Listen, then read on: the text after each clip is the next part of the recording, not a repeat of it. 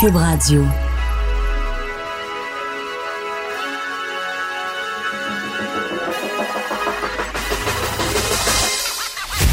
Jonathan Trudeau. Joe, Trudeau et Maude Boutet. Franchement dit. Cube Radio. Hey, bonjour, excellent lundi à vous tous. On est le 2 mars 2020. Je m'appelle Antoine Robitaille et je vais remplacer notre collègue Jonathan Trudeau, parti faire un beau voyage dans le sud, comme disait Yves Bolduc, l'ancien ministre libéral. Pendant que nous, ici, ben, on assume notre nordicité. Et oui, bonjour Maude, à l'autre bout de la vin. Oui, à l'autre bout de la on assume notre Ben oui. nordicité euh, dans le. Je dirais pas dans le plaisir. J'ai plus de plaisir tellement. Oh, c'est Ah, ça ben que sais avec euh, des collègues ce matin. Tu as du plaisir quand tu fais quelque chose à l'extérieur. Tu sais, quand tu as un sport d'hiver. Mettons, tu fais du ski, tu fais de la planche, tu, euh, tu fais de la motoneige. Tu sais, en ce temps-là, les gens, là, ils aiment ça. Tu fais de la raquette. Ouais. Mais moi, je suis comme plus une fille qui va pelleter parce que c'est nécessaire. Mais ben, j'ai pas vraiment de sport d'hiver qui m'a Ah, accroché. moi, moi, je suis érotisé par les sports d'hiver. Depuis quelque temps, je me suis réconcilié avec l'hiver il y a, je sais pas, euh, moins de dix ans, grâce aux sports d'hiver. Ah Je vais te dire, en fin de semaine, c'était un peu l'apothéose des sports d'hiver. Ben oui, parce que toi, t'as pas fait comme moi j'ai fait, rester, mettons, écrasé chez nous, en faire une bonne Ah patate de divan, là. Écoute, tu peux pas être- plus assumer la nordicité que j'ai faite en fin de semaine. j'ai fait le pentathlon des neiges Oh là trois là. fois. Trois, ouais. pardon? Pardon? Ben, c'est parce que, tu sais, pentathlon des neiges, on va expliquer aux gens, là, c'est une compétition qui existe depuis 16 ans à Québec et ça consiste en cinq disciplines. Il faut faire cinq disciplines. Il y a des gens qui le font seuls. Ça, c'est comme des triathloniens très hot. Ouais. Mais, mais aussi, le, le- le- le- le- le sportif euh, du dimanche aussi peut décider de s'inscrire seul. Il y a tandem, il y a euh, équipe. Alors, moi, j'ai fait tandem samedi matin avec un ami ici de, de la tribune de la presse, Patrice Bergeron. J'ai fait le, le vélo, le, j'ai fait le patin de vitesse. Puis en après-midi, dans une équipe de cinq, là, c'était le défi courte distance. Euh, euh, j'ai fait le ski de fond. Puis le lendemain, j'ai fait le défi longue distance ski de fond. Donc, euh, ce Voyons. matin, le mot du jour, c'est raquer, courbaturé. Mal aux cuisses, mal partout. C'est pas si pire, c'est pas si pire parce qu'on on s'en- ben justement, tu- quand tu sais que ça s'en vient le pentathlon là, à partir du mois de novembre, tu te prépares, tu sais. Alors, t'as pas le choix. Tu peux pas arriver là puis dire OK, moi demain, on va faire le pentathlon. Tu sais, Ah si- non, tu non, peux pas, là, ça, ça prend de la ça. préparation. Mais c'est un événement extraordinaire, vraiment là. D'abord, c'est une organisation très complexe parce que tu sais, dans tout dans tous les sports comme triathlon, pentathlon, tu as des zones de transition. Donc, les équipes se retrouvent à un endroit. Puis évidemment, tu as, les, les athlètes qui, qui sont là, qui ont leur dossard, qui peuvent entrer seulement. Il n'y a personne d'autre qui peut entrer dans la zone. Puis là, on se relaie, là, puis on court. Il y a Mhm. du monde qui court, qui, qui va... Mais c'est- vraiment enlevant comme, comme atmosphère. Puis aussi, il y a un mélange de, je veux dire, de- d'athlètes de, de pointe. Écoute, Alex Harvey était dans une équipe. As-tu compétitionné contre lui? Non, non, parce que c'était le défi corporatif, c'était c'était l'autre, c'était la fin de semaine dernière. Mais tu sais, il roulait à 20, 22, 23 km heure. Là, Que vous sur- autres, en là arrière. Moi, j'étais à 14, tu sais. Alors, il y a des athlètes de pointe, mais écoute, il y, a- il y a plein de... Il y a plein d'athlètes du dimanche, là, comme moi. euh, et, et, et, tu sais, euh, alors, euh, moi, mon équipe et moi, je dirais que c'est un peu notre carnaval, euh, notre carnaval d'hiver. D'ailleurs, je me Ah, ben demande oui. si ça devrait pas être intégré au carnaval. Parce que c'est rendu tellement populaire. Écoute, il y a 6000 participants cette année. Oui. Ben, on dirait que c'est comme une prolongation du, du carnaval. Tu sais, ça étire le fun qu'on peut avoir parce que c'est sur les plaines d'Abraham. Hein? Est-ce que C'est sur, sur les plaines, Ouais, hein, exactement. le- T'es dans Ah, un décor qui est super le fun, puis tu t'as pas besoin de vouloir y aller pour y aller, dans le sens où si t'es un spectateur, puis tu savais pas que ça, ça a lieu, t'es un touriste, puis là tu te dis, voyons, il y a donc bien du monde là-bas, on va aller voir c'est quoi. Tu C'est propice à ça aussi, à ce que tout le monde puisse juste venir faire un tour. Tu t'en vas te promener en ville euh, à ce moment-là, tu vois ça, t'arrêtes, tu jases avec le monde. Euh, fait que, tu ça contribue à justement comme prolonger un peu le carnaval parce qu'on dirait que le, carna- le carnaval, il y a tellement de choses qui se passent Oui. que des fois, t'en perds des bouts. Fait qu'on dirait que ça. ça, que ce soit à part, là, ça fait comme. Mais tu sais, quand Au j'étais Québec, petit, on moi- profite de notre hiver à Québec même. Oui. Avant, il y avait les piouis du carnaval. Là, les piouis ont été piouis, sortis du carnaval. Oui, c'est ça. Il y avait une chanson toute. Ouais. Puis je me demande si on devrait pas tout ramener. Parce que l'aspect temps? sportif, là, c'est l'aspect sportif. Ouais. Écoute, comme j'ai dit, il y, a des, il y a des sportifs de, de, de, de toute force qui sont là. là. Tu, sais, tu peux te faire une équipe, euh, même si tu n'es pas en forme, tu décides de le faire à ton rythme, il n'y a pas de problème. Est-ce que tu Puis- dirais que c'est comme un peu de faire un genre. Tu sais, te préparer. Il y a le, le gros. euh, J'ai utilisé un anglicisme, mais le gros hype Hey. autour des marathons. Oui, oui. Tu sais, une grosse vague de popularité que les gens se sont dit Ah, ben finalement, c'est plus accessible que ce que je pensais. Fait que je vais me préparer puis je vais faire un marathon. Est-ce que c'est un peu. Est-ce que tu vois ça, cet événement-là, devenir un peu comme le genre de, de marathon d'hiver que les gens vont, vont pouvoir s'entraîner pour ça? Ah, absolument. Absolument. Écoute, puis, puis en plus, comme j'ai dit, à partir du mois de novembre, tu te mets à y penser. Puis tu Ouais. te dis, oh là, je suis inscrit, donc tu vas de plus faire de sport. C'est ça. Tu fais un petit peu plus de sport d'hiver, tu te prépares, tu tu sais, c'est une motivation. Puis je veux dire, tu vois pas l'hiver passer. C'est ça. Puis étant donné que quand tu fais du sport cardio, là, t'as jamais froid. Hein, parce que moi, j'aimais beaucoup, le Juste ski- après. j'aimais beaucoup le ski alpin, moi, avant. Mais le ski alpin, tu sais, le ski alpin, tu montes en chaise, là, puis t'as froid. Ouais. Puis après ça, tu descends, t'as un petit peu chaud, mais là, t'as froid quand tu remontes. ouais. Mais quand tu découvres, Maude, le ski de fond, non, mais le ski de fond, non. là, Non, t'as jamais froid. J'ai, essayé au secondaire. C'était un désastre. J'ai, Ben tellement- secondaire. j'ai tellement pas aimé ça, Antoine. Là. J'avais l'impression Ah que j'avançais pas. Puis là, là, quand la côte arrive, parce qu'il y a tout le temps une bonne côte, là, peu importe Oui. la piste que tu choisis, Oui. là, il y a une bonne côte. Nous autres, c'était au camping à Beauport. Là. T'imagines, c'est plaine. Le fun. Les Moi, plaines la portent mal leur nom, hein? C'est pas une plaine.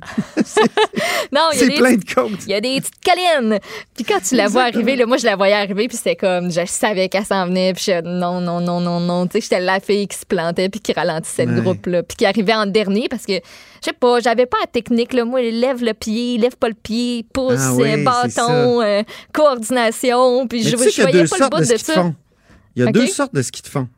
Il y a le ski de fond pas de patin, puis il y a le ski de fond classique. Toi, tu parles du classique, ça, c'est dans les. C'est dans les, les, les, les, euh, les tracks. Là, si Oui, tu veux. d'un track, exactement. Oui, c'est ça. Puis là, Dans tu les- sors pas de là, puis tu fais juste comme avancer. ça. Oui, oui, Mais oui, le ski de fond, pas de patin, tu fais comme du patin sur du ski de fond. C'est un petit peu plus cardio, mais, Mais ça a l'air euh, plus le fun, on dirait. tu que vas bien juste le vite. petit. Ben, c'est ça. Moi, c'est Ben le oui. fait que ça, ça, ça avance pas. Je suis pas une fille qui aime gros ça, en particulier la vitesse. Là. Moi, j'ai fait du- de la planche à neige un peu, puis euh, euh, tu me perdais quand il fallait que. que- tu sais, quand ça commence à descendre vite, puis que tu sens que tu plus nécessairement le contrôle, là, puis que tu Oui, oui. culbutes. là. Moi, c'est ça qui me faisait paniquer. Fait que, mais ça, ça, ça me parle. Ça me parle. Faudrait que j'essaie. Ben oui, ah non, Ouais. non, c'est sûr que c'est très technique, tout ça. Euh, Plusieurs personnes disent ça. C'est une question d'équilibre, de Mm. synchronisme, tout ça, mais c'est c'est un vrai ballet, c'est- magnifique. En tout cas, c'est un sport que, que j'adore, que j'ai appris à. Écoute, il y a cinq ans, j'en faisais pas. Là. Puis euh, je suis quand même un gars de la FADOC, moi, là. là. T'as ta C'est carte? que 50 ans, là, tu as le droit d'avoir ta carte. Ben oui. Est-ce que tu en ici, euh, profites parce qu'il y en a plein qui l'ont, mais qui veulent pas, tu sais, ils veulent pas l'assumer puis en Ben- profiter puis avoir leur petit café gratuit, mettons. Là. Mais quel C'est mes avantage amis ici, moi. C'est Charles Le Cavalier ici, qui est, qui est reporter euh, à l'Assemblée nationale pour le Journal de Québec, qui m'a acheté gentiment ma carte quand j'ai eu 50 ans. Oh, drôle bonne. J'en ai pas profité beaucoup, non. J'en ai pas Ah, profité. come on. Mais j'ai pas. Ça, ça me ferait pas peur de- d'en profiter. Je veux dire, ça me, ça me rendrait pas mal à l'aise. Bon, parfait. C'était drôle de voir les, les noms d'équipes hier, euh, justement, au pentathlon. Il y en a, là, comme. euh, bon, il y avait les cyclopétards, il y avait les Mr. Freeze. Oh, C'était drôle parce qu'il y, en a- il y en avait une équipe qui s'appelait On n'a plus 20 ans. Eh, Parfait. Avec l'expression, là, c'est parfait. Il y avait beaucoup, ça revenait souvent. C'était quoi la vente? Ah, moi, j'ai été dans les druides crinqués. OK. Parce que j'étais avec, euh, pour le tandem, avec euh, Patrice Bergeron, on l'appelle le druide parce qu'il fait du vin chaud l'hiver, puis on, on- on rit de ça. Puis moi, je suis un peu craqué, donc euh, je trouvais que ça fait un bon mix. Puis l'autre, ben, c'est les machines. Rien de moins. Les machines. Ouais, ah oui, ça y va par là. Exactement. Exactement. Hey, on a une belle émission aujourd'hui. Hein? Oui, c'est chargé. C'est rempli. Oui. On, manquera, on manquera de rien. On fait le a- tour pas mal. Beaucoup de choses. On va parler à un greffier du cœur, Simon Tétrault. On va parler à Emmanuel Latraverse, qui Oui. va nous, euh, nous entretenir de, de, de la fameuse entente là, de principe conclue entre le fédéral et les Premières Nations, notamment la nation Wet'suwet'en. Dont on n'a pas beaucoup de détails jusqu'à présent. On sait qu'il y a quelque chose, mais euh, on Au est moins- peu au avant. moins, ils se parlent. Ouais, au moins.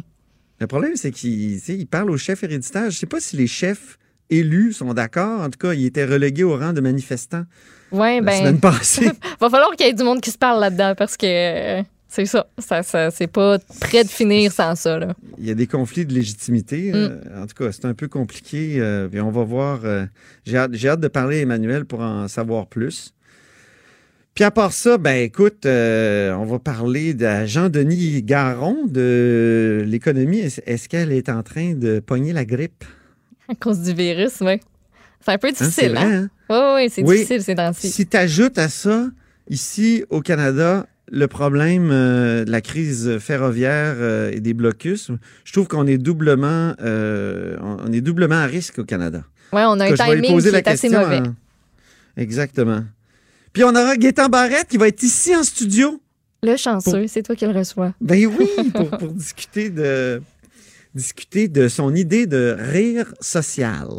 Qu'est-ce qu'un- on est dans le temps des rire- rires. ré- oui, on est dans le temps Des des, REER. Là, évidemment. Et euh, c'est utiliser, au fond, la cagnotte qu'on a accumulée depuis un bon bout de temps, c'est-à-dire le Fonds des générations, qui a été créé autour de 2006. Puis on met de l'argent, des millions, des centaines de millions par année là-dedans. Puis, euh, c'est ce qui est la beauté de la chose, c'est que ça, ça atteint son objectif presque avant le temps. hein. On Mm. va avoir. euh, parce que l'idée, c'était d'avoir une grosse cagnotte, puis d'opposer ça à la dette. Donc, notre dette, euh, son poids est moins grand vu qu'on a cette cagnotte-là. C'est un vrai compte de banque, là. La, la cagnotte du Fonds de génération. C'est pas comme, tu sais, quand on parle de budget du Québec, on parle d'une réserve, mais la réserve, c'est juste des écritures comptables. Mais là, c'est une vraie cagnotte euh, de, de plusieurs milliards de dollars. Monsieur Barrette dit, ben, vu qu'elle a, qu'elle a atteint son objectif, cette cagnotte-là, de ramener le ratio entre la dette brute et le PIB du Québec sous la barre de 45 Moi, Je me souviens, quand on a adopté la loi en 2006, on y croyait plus ou moins, mais finalement, ça, arri- ça arrive avant le temps. Ça devait être 2024, si je ne m'abuse. Ben là, il dit, ben pourquoi pas euh, plonger dedans, euh, aller chercher des sous dedans, puis euh, l'utiliser pour financer la santé. C'est Ma idée. question, ça va être financer la santé si tu payais encore plus cher les médecins? Ah ah! Il y a ça. Est-ce que c'est pas une façon de recréer la taxe santé? Eh, Je me pose la question où euh, on va sûrement parler de coronavirus avec lui euh, aussi. Euh, Est-ce Ouais. qu'il trouve qu'on panique ou il trouve que c'est vraiment euh, Ben oui, puis j'aurai Euh, l'occasion de t'en parler euh, durant les Oui, nouvelles. hein? On a un nouveau bilan. On a aussi une lettre ouverte qui a été publiée en ce matin par des médecins de famille qui trouvent que, ben, est-ce qu'on est si bien préparé que ça pour les intervenants de première ligne? Peut-être pas tant que Oh. ça. Fait que je t'en parlerai, puis ça fera un bon, un bon pont ensuite pour, pour Gaétan, Bar- Gaétan Barrette. On lui posera la question. excellent, excellent. J'ai l'impression qu'on va aller à la pause, Absolument. puis ensuite on discute avec euh, Simon Tétrault, un greffé du cœur. Franchement dit. Jonathan Trudeau. Et Maude Boutet. Appelez ou textez au 187 Cube Radio 1877 827 2346. Cube Radio. Cube Radio. Et oui, on est de retour à Franchement dit et il y a Simon Tétrault qui est au bout du fil. Bonjour Simon Tétrault. Bonjour, ça va bien? Ça va très bien et c'est à vous qu'il faut demander ça. Vous avez quand même été sauvé in extremis euh, d'une mort certaine, comme on écrivait dans le journal en fin de semaine. Alors, euh, bravo, c'est une belle, c'est une belle histoire. Hein? C'est d'une greffe euh, cardiaque. Parlez-nous un peu de, de ce qui a mené à cette greffe-là et, et, et- et comment ça s'est passé? Ben, c'est ça, un, un peu comme qui était écrit dans l'article, c'est, je dirais, pendant un bon quatre ans, j'ai, tu sais, je souffrais de, de- de- vraiment des, des symptômes qui est quasi, euh, quasi pareil à la- l'anxiété généralisée, c'est-à-dire des, des crises de panique avec euh, sueur froide, palpitations cardiaques, puis euh, je, je dirais, on a, on a longtemps que pensé que c'était de l'anxiété parce que j'avais aussi des symptômes plus euh, psychologiques, mais avec du recul, j'ai plus, j'ai plus l'impression que c'était euh, un peu un une anomalie d'hormones due à, l'arythmie. En tout cas, mais en même temps, je dis ça, c'est plus une opinion, c'est pas vraiment des faits que, j'ai eu, mais c'est plus un feeling que j'avais. Mais c'est vraiment, euh, je te dirais, un, un cinq jours de suite, c'était vraiment, euh, j'avais les symptômes comme un, comme une gastro. J'étais complètement faible, déshydraté, indigestion puis tout ça. Puis euh, j'ai mon, mon grand frère qui est, qui est infirmier justement à l'institut de cardiologie qui m'a dit que probablement que j'avais de quoi d'un petit peu plus grave que juste une gastro, peut-être une infection ou quelque chose. Fait que je me suis rendu à l'urgence. Puis c'est quand on on a, on a regardé ma pression artérielle puis mon pouls qui sont rendus compte qu'il y avait de quoi qui marchait vraiment pas. C'est j'avais une pression artérielle de 70 en systolique, qui est à peu près. Euh, oui. La normale, c'est de 120. Fait que j'étais en très grande. Euh, Super basse, oui. sous pression, sauf que j'avais le pouls à 170 battements minute. Oh mon Dieu! Fait, que c'était ça qui créait. La, j'avais le ventricule droit qui était quasi infonctionnel, puis j'avais le ventricule gauche qui compensait pour le reste.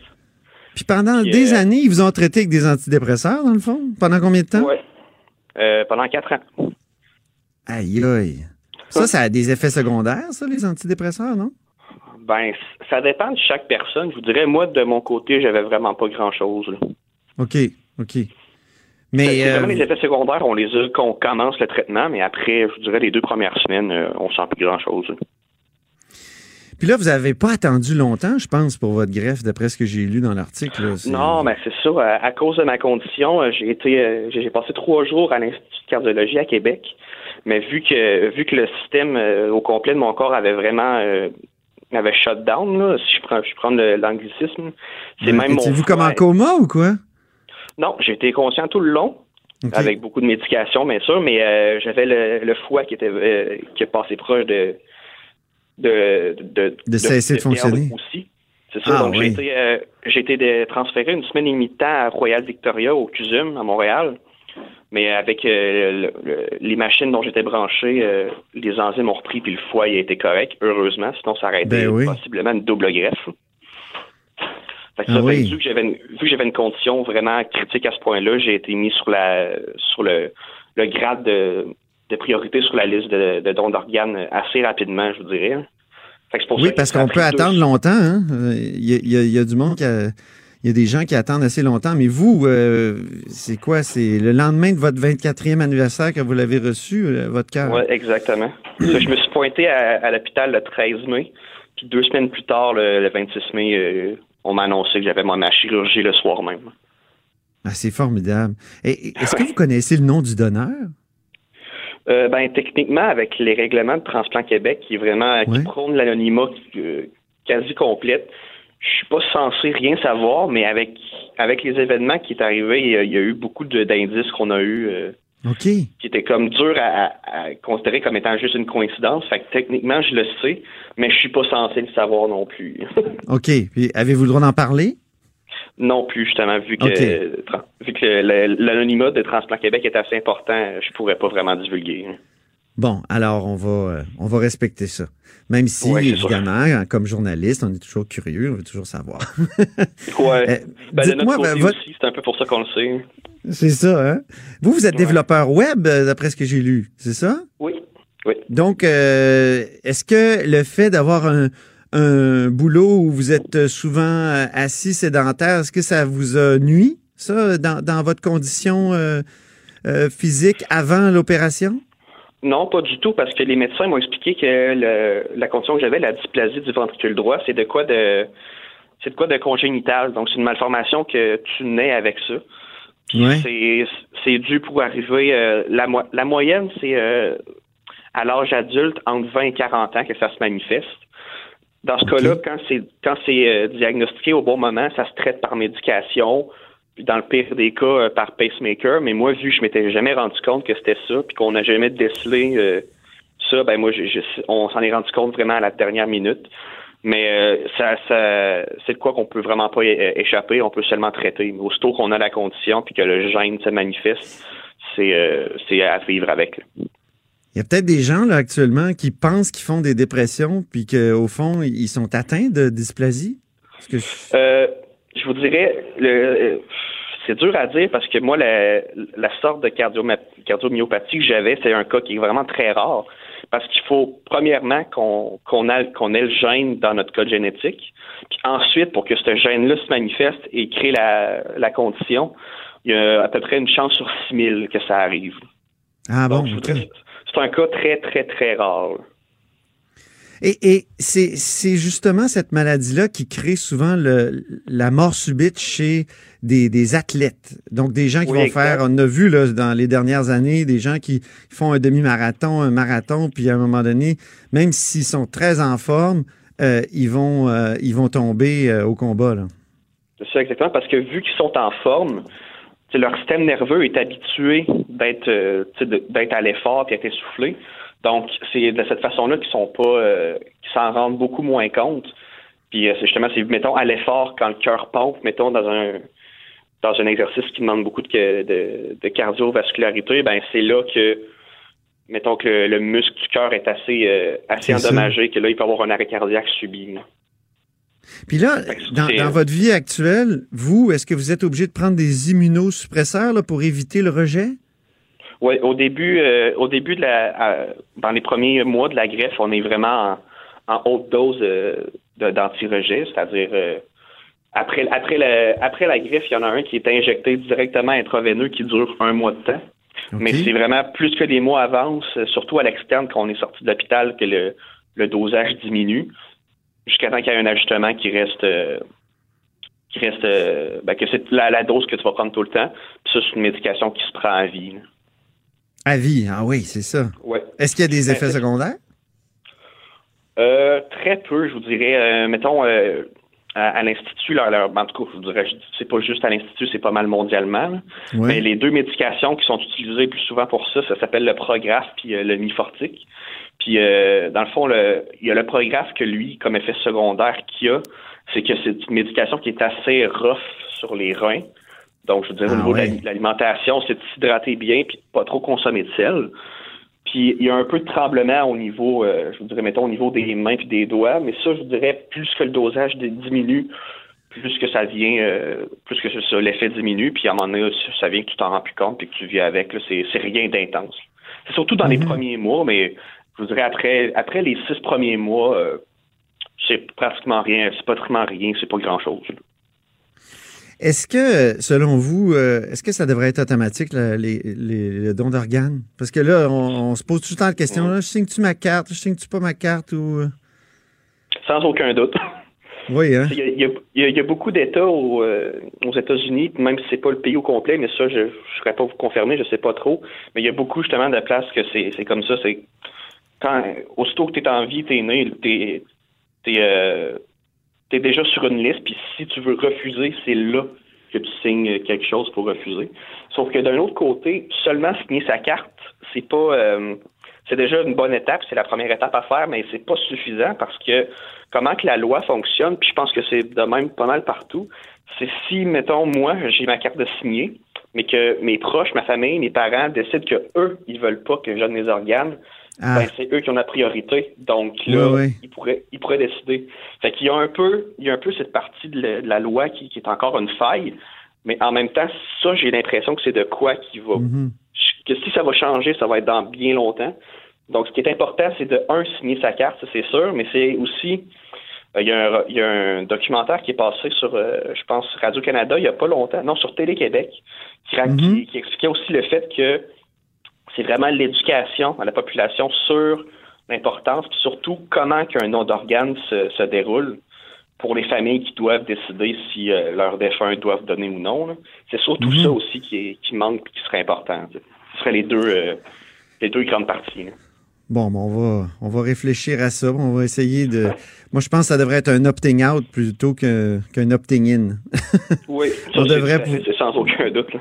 Euh, ça, exactement. Merci beaucoup, euh, Simon Tétrault, pour cet Ah, ben, entretien. On, on vous souhaite bonne chance euh, puis bonne Yes. santé. Portez-vous bien. vraiment plaisir. Merci, Merci beaucoup. là. Yes. Bien. Maude, euh, toi Oui. aussi, tu as 24 ans? Ben oui, ça m'a fait comme tout drôle.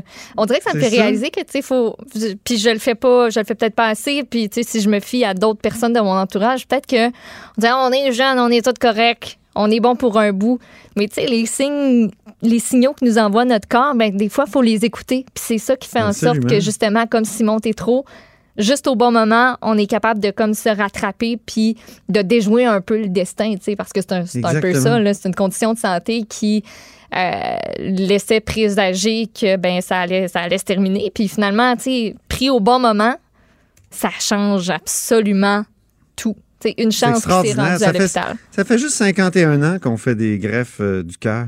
Ah oui. Euh, La première, c'est en 1968, là, tu vois. C'est comme mon âge, ça, 51 ans. Puis, euh, hey, 181 cœurs par année euh, au Canada. Au sont Canada? transplantés, oui, en 2018. Puis l'organe qui est le plus transplanté, c'est le rein. 1720.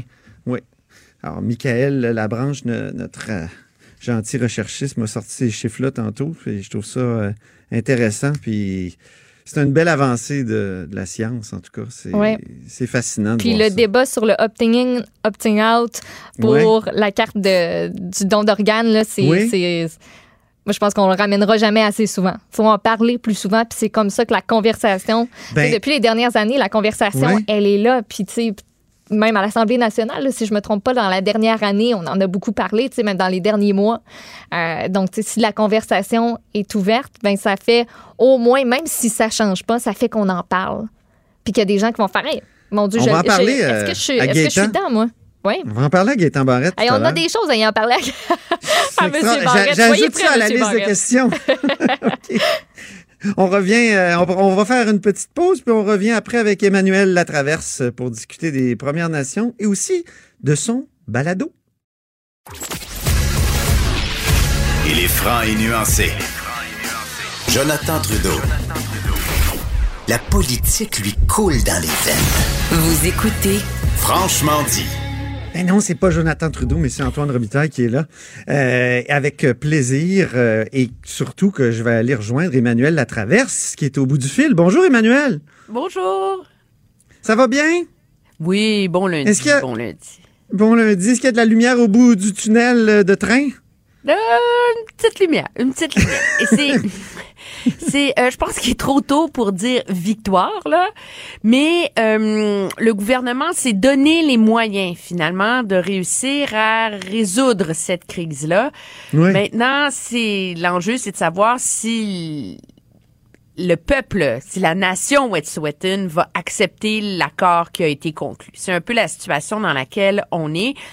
Ce qu'il faut comprendre, c'est que au cœur vu de notre point de vue, le cœur du litige, c'est le fameux euh, gazoduc, Coastal East Link, qui se rend de Prince Albert jusqu'à Kitimat, et donc qui traverse les terres euh, des Wet'suwet'en. Mais au cœur des revendications, par ailleurs, et du militantisme des chefs héréditaires, il y a le fait que le gouvernement, les autorités reconnaissent leur légitimité. Et ça, qu'on soit d'accord intellectuellement, politiquement ou pas avec ça, là, c'est complètement à côté du débat. Il y a un jugement de la Cour suprême en 1997 qui a tranché la légitimité politique et l'autorité comme interlocuteur des chefs héréditaires ou chefs traditionnels, là, ça dépend euh, des, des différentes nations, et reconnu l'autorité des lois ancestrales aussi. Ce qui est arrivé, c'est que dans ce litige-là, en 97, la, la Cour suprême a affirmé ces principes-là, mais pour plein d'enjeux légaux que je vous ai, que je vous épargne, a pas tranché le fond du débat chez le, la nation Wet'suwet'en. Donc, il était supposé C'est pourquoi il y a un conflit de légitimité qui perdure.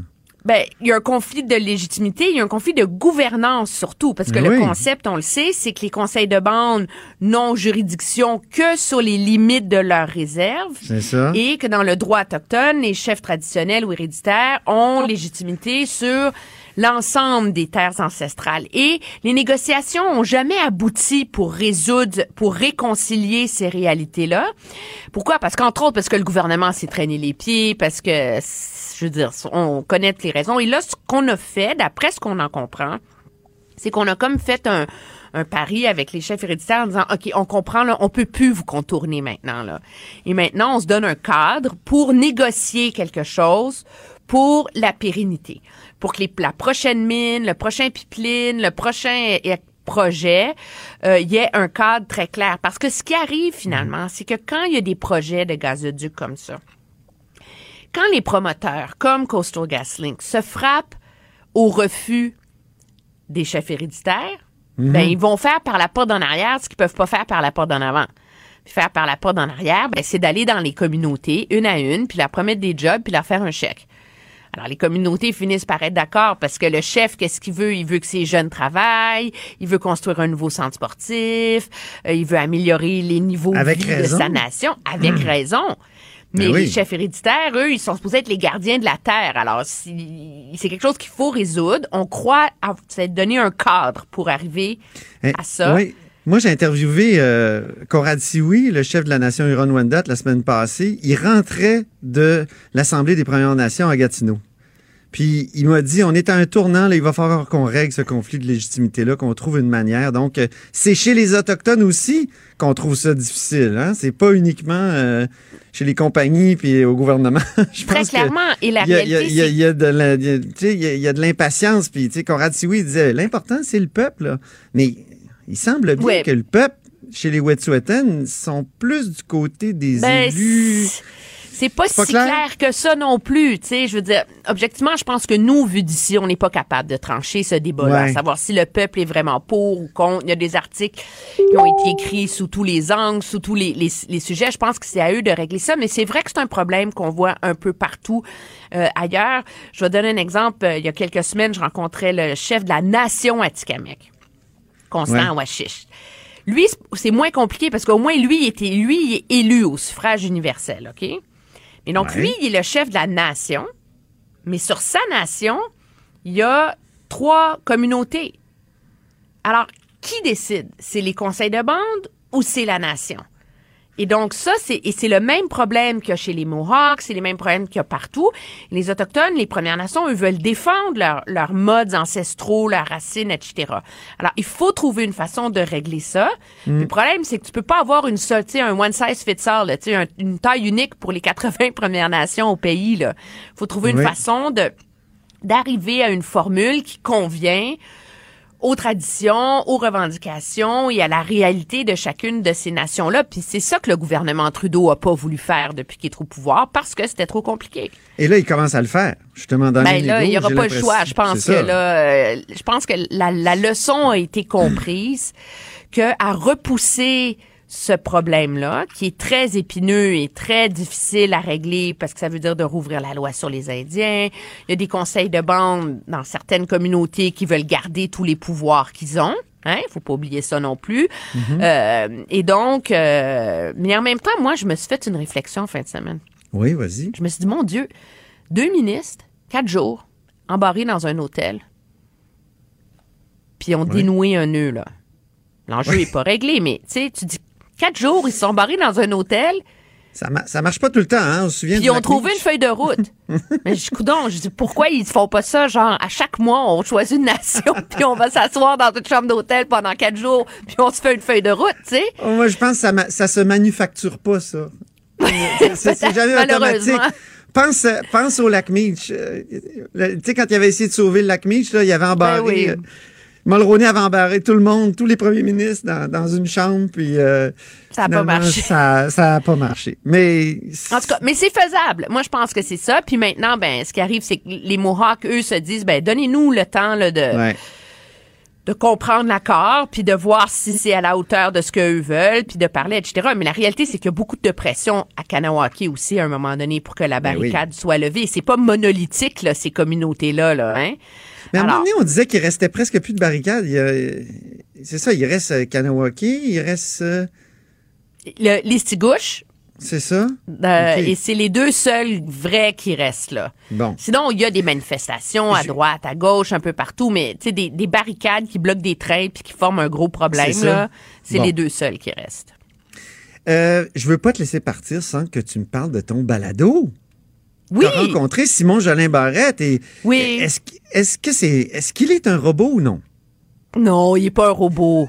non, il est pas un robot, pas du tout. Mais je dois, euh, j'ai pas, euh, j'ai pas réussi à faire tomber ces barrières.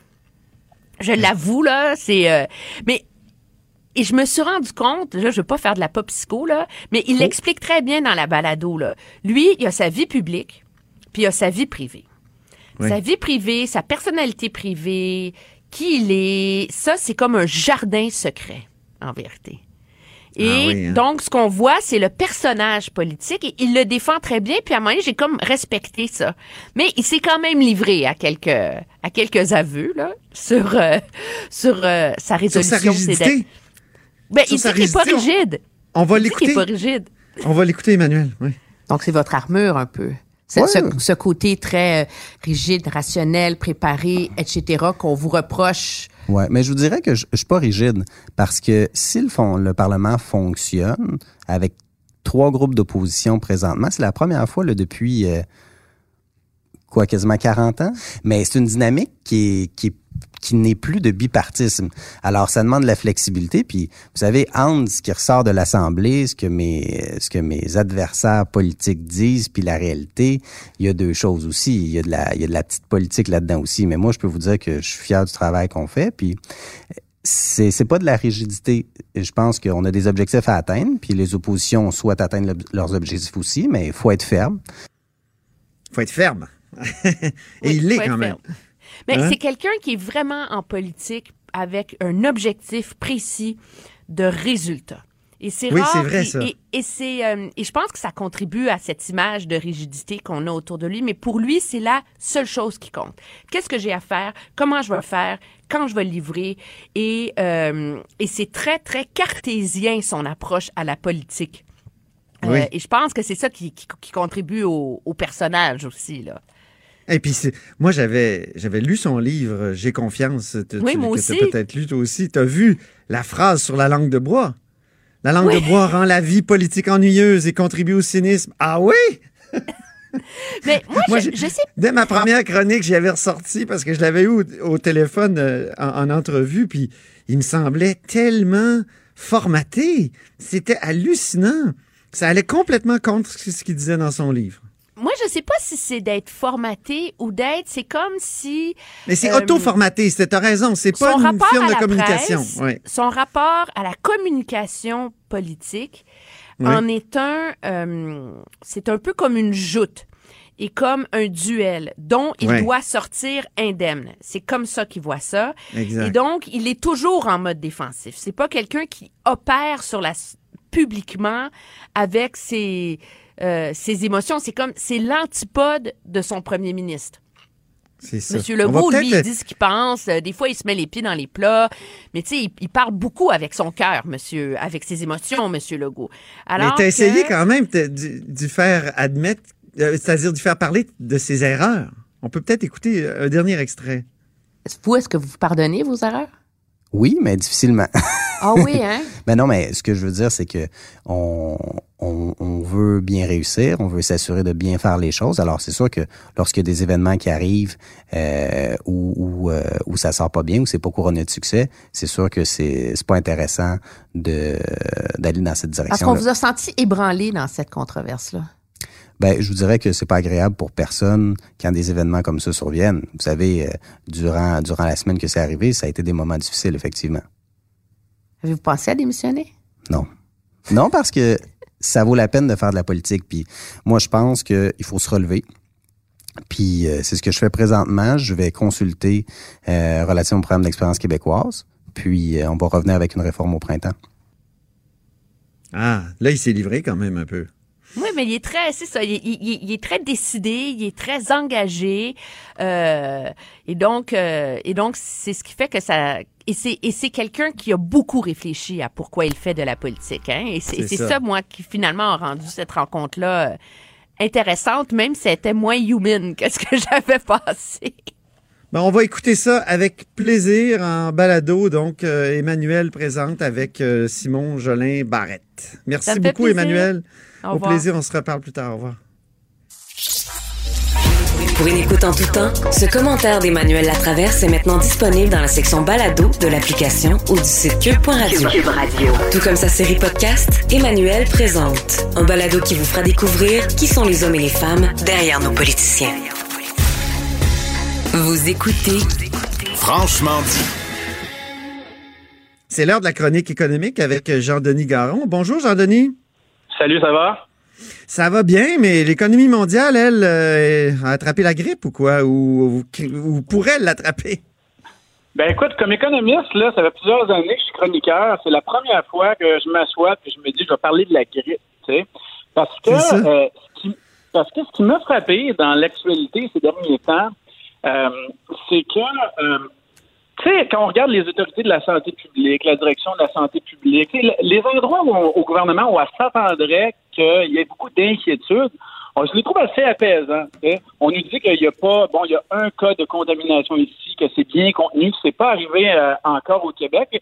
On, fait partie de l'endroit, peut-être un des endroits au monde où on se pense les plus isolés de la crise mondiale, la grippe. Et en même temps, puis en même temps, nous arrive une, une, réaction d'un ministère euh, qui n'est pas le ministère de la Santé, qu'on n'avait absolument pas prévu, qui est le ministère de l'Économie. Alors, c'est le ministre Pierre Fitzgibbon, ces temps-ci, qui est le plus inquiet de, de, de, euh, de cette pandémie possible de grippe. Moi, j'ai trouvé ça quand même très intéressant parce que ça nous montre qu'on est vulnérable à beaucoup d'autres égards que, euh, euh notre santé, en fait. Ben, le cycle de, de, hausse ou de croissance est, est, très long. Là. Ça fait très longtemps qu'il n'y a pas eu de récession, de vraie récession. Donc, euh, trois trimestres euh, de suite avec euh, une, une, baisse carrément des, des, des, PIB. Et, et, et, là, on se dit, on a la grippe, puis aussi, au Canada, en plus, on, on pourrait ajouter le blocus ferroviaire. Est-ce que c'est pas une sorte de tempête parfaite pour, pour faire déprimer l'économie canadienne? Ben, ben, d'abord, tu mets le doigt sur plusieurs choses. D'abord, c'est vrai qu'on est dans un, euh, un, sinon le plus long cycle de croissance qu'on a eu depuis euh, quoi, presque la fin de la Deuxième Guerre mondiale. Tout le monde se demandait euh, d'où pourrait provenir une récession éventuelle. Je pense que les gens avaient mis le doigt sur beaucoup, le doigt sur beaucoup de sources possibles autre que euh, les Autochtones qui barrent les chemins de fer et une épidémie de grippe. Maintenant, ce qui est intéressant là-dedans, c'est que ce qui est important de dire, c'est que le Québec, on est vulnérable à la grippe. On est vulnérable à, euh, à ces chocs-là sur l'économie. La première raison qui peut expliquer ça, c'est euh, les ressources naturelles. on le voit présentement, la Chine, l'économie de la Chine roule beaucoup plus au ralenti que ce à quoi on est habitué. La France, l'Italie sont touchés. Bon, l'Iran, évidemment, ça nous touche moins. Euh, c'est pas un grand partenaire commercial, là, pour utiliser l'euphémisme. Alors, nos partenaires, euh, nos partenaires commerciaux sont au ralenti. Et le Canada, c'est une économie de ressources naturelles. Alors, ça, c'est le, c'est le, c'est le premier problème. Le deuxième problème, c'est sur le transport des marchandises, parce que, euh, tu sais, il n'y a pas vraiment de solution médicale à ce virus-là et la méthode qui a été utilisée pour le contenir, ça a été l'isolement ça a été le confinement.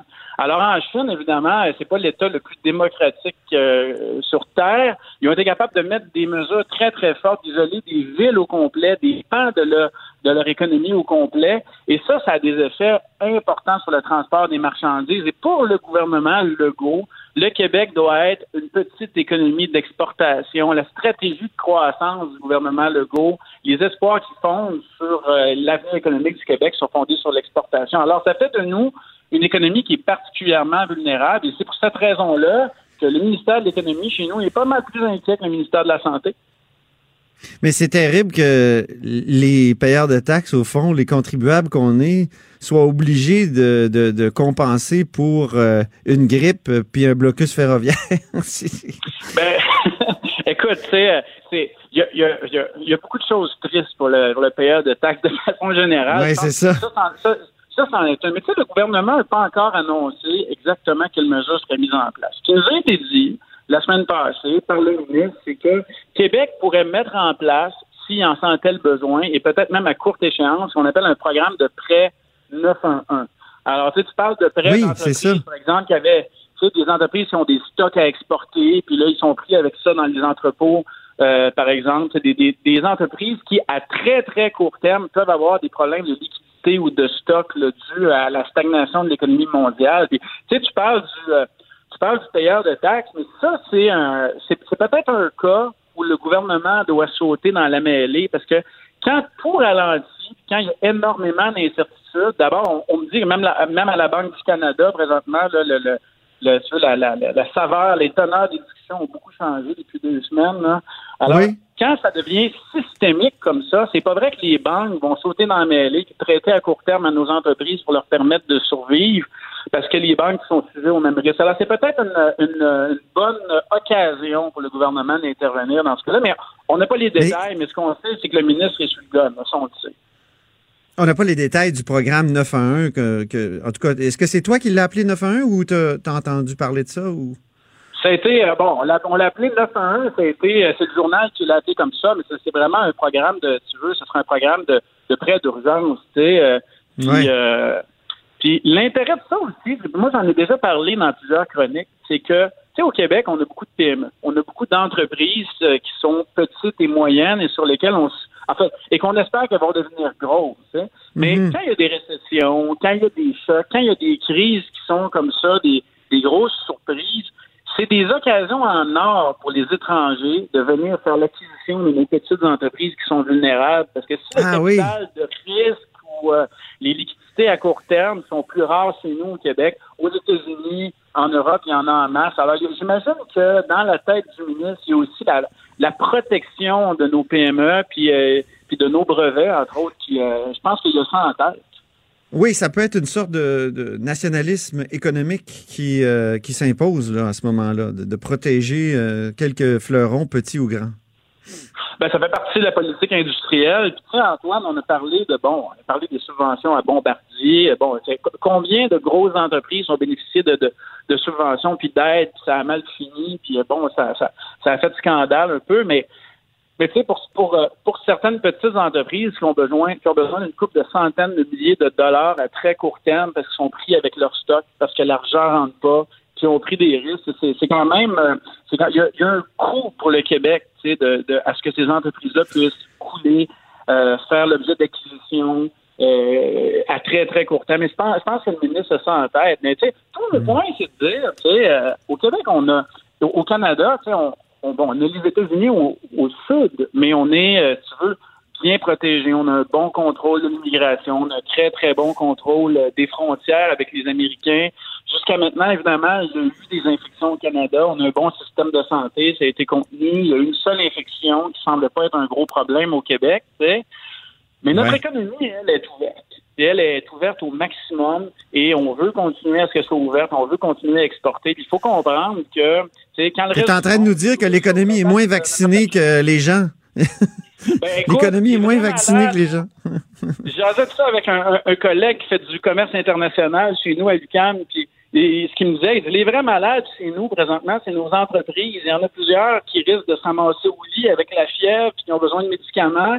Puis pour l'instant, Québec a annoncé ses intentions, mais on n'a pas encore les détails. Mais c'est ça qu'il faut comprendre, c'est que les gens qui pensent qu'on n'est pas touché font, font une erreur. On n'est pas touché directement par ce virus, mais clairement, au niveau des exportations, des ressources, des chaînes d'approvisionnement, de nos partenaires commerciaux, euh, on est dans une situation précaire. Tu sais que l'Italie a commencé... Oui, on est dans une situation précaire, Jean-Denis, mais, mais quand même, on a tellement euh, des, des bonnes finances publiques que au fond, euh, si on dépense quelques millions, voire euh, plus, centaines de millions pour aider nos entreprises, c'est le bon temps. C'est le bon temps. Ben écoute, euh, d'abord, c'est pas vraiment le mot de dépense. C'est que les gens comprennent que le gouvernement peut servir de banquier. Bon, il l'a pas toujours fait de, de, façon la façon la plus convenable. Et dans ce cas-ci, je pense qu'il y a un rôle.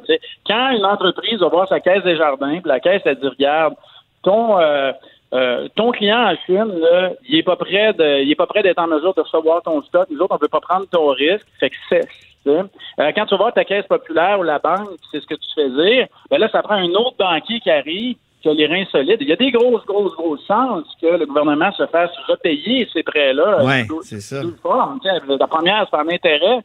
Puis la deuxième, c'est en s'assurant que les emplois soient pas perdus, puis que pour euh, pour une grippe passagère, on devienne pas, on n'est pas de séquelles permanentes. C'est ça. Après tout, euh, je pense que GM euh, a racheté les parts que le gouvernement américain avait achetées lors de la dernière récession, hein? Si je me souviens ben, bien. C'est arrivé à plusieurs reprises. C'est vrai pour GM avec le, partenariat canado-américain. Ça arrivé à plusieurs reprises. Le gouvernement a pris des, tu veux, des, euh, des parts dans des entreprises Donc ça a été c'est ben, c'est le cas aussi. Euh, ben, là, on parle de prêt vraiment, mais tu sais, c'est le cas avec. Alstom, par exemple, où la, la portion du gouvernement dans Bombardier va être revendue à Alstom. Mais c'est important de dire que le gouvernement, il a un rôle à jouer quand les marchés financiers sont pas en mesure de faire leur travail. Puis c'est peut-être ce qui va arriver dans les prochaines semaines. Il faut s'y attendre. Très bien. Ben, on va surveiller ça, puis on va sûrement euh, s'en reparler. Euh, merci beaucoup. Jean-Denis Garon. Merci.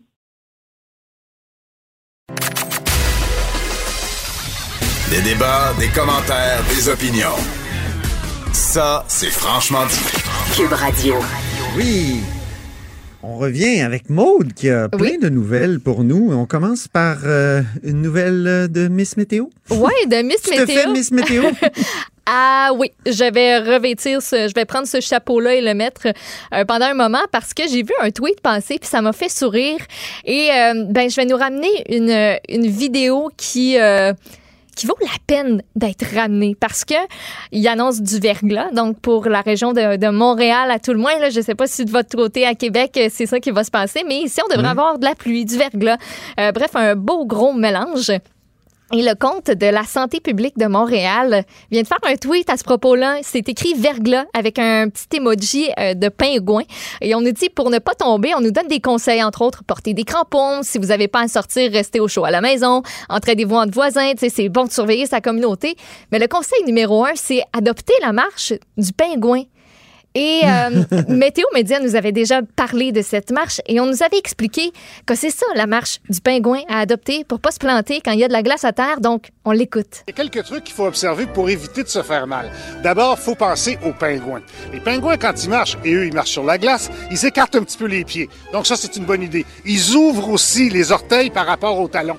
Et en marchant comme ça, vous avez déjà plus de poids mieux réparti, ce qui fait que c'est moins glissant. Autre chose, on se promène les mains pas dans les C'est poches, vraiment, comme ça, c'est pas pire, hein? Puis, ah, les mains pas dans les poches, hein, parce que si on se plante, on veut pouvoir se rattraper un petit peu. Il y a des gazettes aussi qui avaient filmé juste les pieds des gens C'est sur un coin de rue où il y avait du verglas. Et il avait déterminé les huit meilleures façons de marcher sur les trottoirs glacés. C'était voir. vraiment extraordinaire. Je suis en train de le chercher. Il faudrait que je retrouve ça. Puis, Tu sais, euh, c'est de voir le l'envoie. présentateur météo qui marche avec les, comme, vraiment comme un pingouin, là, les pieds écartés, mais genre, il y a personne qui fait ça là, dans la vraie vie. Puis, tu d'écarter tes orteils, tu sais, j'allais essayer tantôt, là, j'avais l'air un petit peu folle. Fait que, euh, si vous avez des crampons, euh, choisissez cette méthode. Allez-y fort.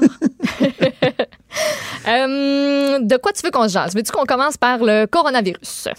Oui, oui, parce que là, euh, on a euh, donc une espèce de bilan, puis euh, une lettre ouverte. Oui, exactement. Ben, nouveau euh, bilan, un seuil pas très, pas très encourageant, en fait, de plus de 3000 morts dans le monde. Le coronavirus, donc, qui se répand désormais deux fois plus rapidement en Iran et en Corée du Sud qu'en Chine, là où l'épidémie est née. En Iran, on a rapporté 523 nouveaux cas de COVID-19, 476 pour la Corée du Sud. En Italie aussi, la situation est préoccupante.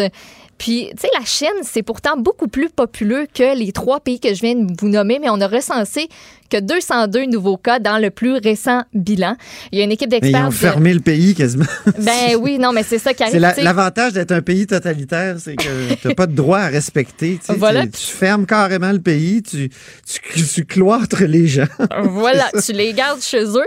Euh, Puis, tu sais, on parle d'autres situations préoccupantes. en- euh, du côté de la France, là, on a annoncé samedi l'annulation de tous les rassemblements en milieu fermé de plus de 5000 personnes. C'est euh, ce qui a fait en sorte que le Salon du Livre de Paris, entre autres, est annulé. Ça devait être du 20 au 23 mars. Le demi-marathon de Paris dimanche a été annulé. Le musée du Louvre à Paris Ah. reste fermé jusqu'à nouvel ordre. On a eu des nouvelles aujourd'hui. Euh, je te parle aussi des États-Unis qui ont enregistré au cours du week-end leurs deux premiers décès qui sont liés au coronavirus. Ils sont dans la, ré- dans la région de Seattle. Et sinon, aujourd'hui, nouveau cas, premier cas du côté de New York. Et ça, ça en. Ah bon? préoccupe plus d'un. On s'entend que New York, c'est très populeux. Euh, Ouais. Transport en commun, c'est ce qu'on utilise principalement. Euh, on parle d'une professionnelle de la santé, par contre, c'est un coup de chance là, quand même, de 39 ans, d'un coup de chance. Pas nécessairement pour elle, peut-être plus pour la population en général, mais elle, elle est de retour d'un séjour en Iran. Elle a pris des précautions, euh, même si elle ne présentait pas de symptômes. Donc, dès le moment où elle est entrée dans l'avion, elle a fait attention. On donne pas vraiment d'indication de, comment elle a fait ça, faire attention. Euh, mais elle est très au fait de la situation, donc s'est protégée. Elle n'a pas pris le transport en commun non plus, Euh, mais euh, elle est infectée donc par le coronavirus. du côté de New York. Il fallait que je te mentionne en fin de semaine. As-tu vu les images du côté du Costco? Les Costco qui, euh, qui avaient des fils à l'entrée, puis tu te dis, ah, des fils au Costco pour entrer, bah, peut-être normal, il y a beaucoup de gens qui y vont, surtout la fin de semaine. Mais non, c'est parce qu'on désinfectait chaque panier qui entrait. Donc, tu sais, la, la- la petite barre là, que tu tiens là, pour pousser ton panier. Oui, là. oui. Il y a une madame ou un monsieur qui avait des gants puis une petite lingette puis qui nettoyait ça, toi. On sait pas trop si c'est efficace, j'en doute. On va demander aux Chinois. Mais, Ça- ça- on dirait que c'est eux qui ont le truc. ouais, je moi, je je suis pas trop sûre, là, mais peut-être. Euh, puis on parlait aussi de lettres ouvertes de, de médecins de famille. Euh, oui, c'est ben, oui. Donc, ils ont publié ça dans la presse ce matin, puis eux, en gros, là, disent les mesures qui sont mises en place pour répondre à la- à l'arrivée du COVID-19 en sol québécois. On se rappelle que là, présentement, il y a juste un cas qui est confirmé. Euh, selon eux, sont loin d'être suffisantes, en particulier en ce qui concerne la préparation de la, de la médecine de première ligne. Donc, tout ce qui est CLSC, GMF, euh, ce sont un groupe, en fait, de médecins euh, du groupe de médecine de famille de Notre-Dame à Laval. Ah, Ils oui. demandent au gouvernement et à l'Institut national de la santé publique un plan d'action clair et sécuritaire pour la première ligne. Ils sont préoccupés par rapport à la capacité des cliniques à répondre aux recommandations de l'Institut national, euh, donc euh, de l'Institut de santé publique du Québec. Oui, entre autres, posséder des équipements de protection individuelle en tout temps, des masques N95 aussi, une chambre à pression négative. Euh, selon eux, la majorité des patients qui sont des possibles cas de COVID-19, eux, ils se présenteront pas nécessairement à l'hôpital. On sait qu'il y en a quatre qui ont été désignés pour accueillir ces cas-là au Québec, euh, deux du côté de Québec même, deux à Montréal. Eux, ils disent, ils se, pré- ils se présentent à leur clinique de médecine de famille ou au CLSC, ils vont pas à l'hôpital. Donc, c'est bien beau avoir désigné des, des hôpitaux au Québec qui sont tout équipés, mais c'est pas assez. On cite en exemple le tout premier cas de coronavirus au Québec. La personne infectée, elle était de retour ouais, d'un voyage en Iran, puis elle s'est rendue dans une clinique parce qu'elle présentait des symptômes, des symptômes qui étaient légers, qui peuvent s'appar- s'apparenter à un simple rhume, par exemple. Donc, elle s'est pas présentée à l'hôpital. Donc, c'est... Euh, oui. Quand tu te présentes au- aux cliniques, tu peux, tu peux répandre des gouttelettes un peu partout, là. Ben exactement, elle ne sachant pas, euh, puis eux étant pas, pas, équipés, euh, équipés là-bas, donc euh, c'est ce que ces médecins-là demandent, donc ça devrait faire son petit bout de chemin aujourd'hui ou dans les prochains jours. Tu sais avec qui on va en parler tout à l'heure?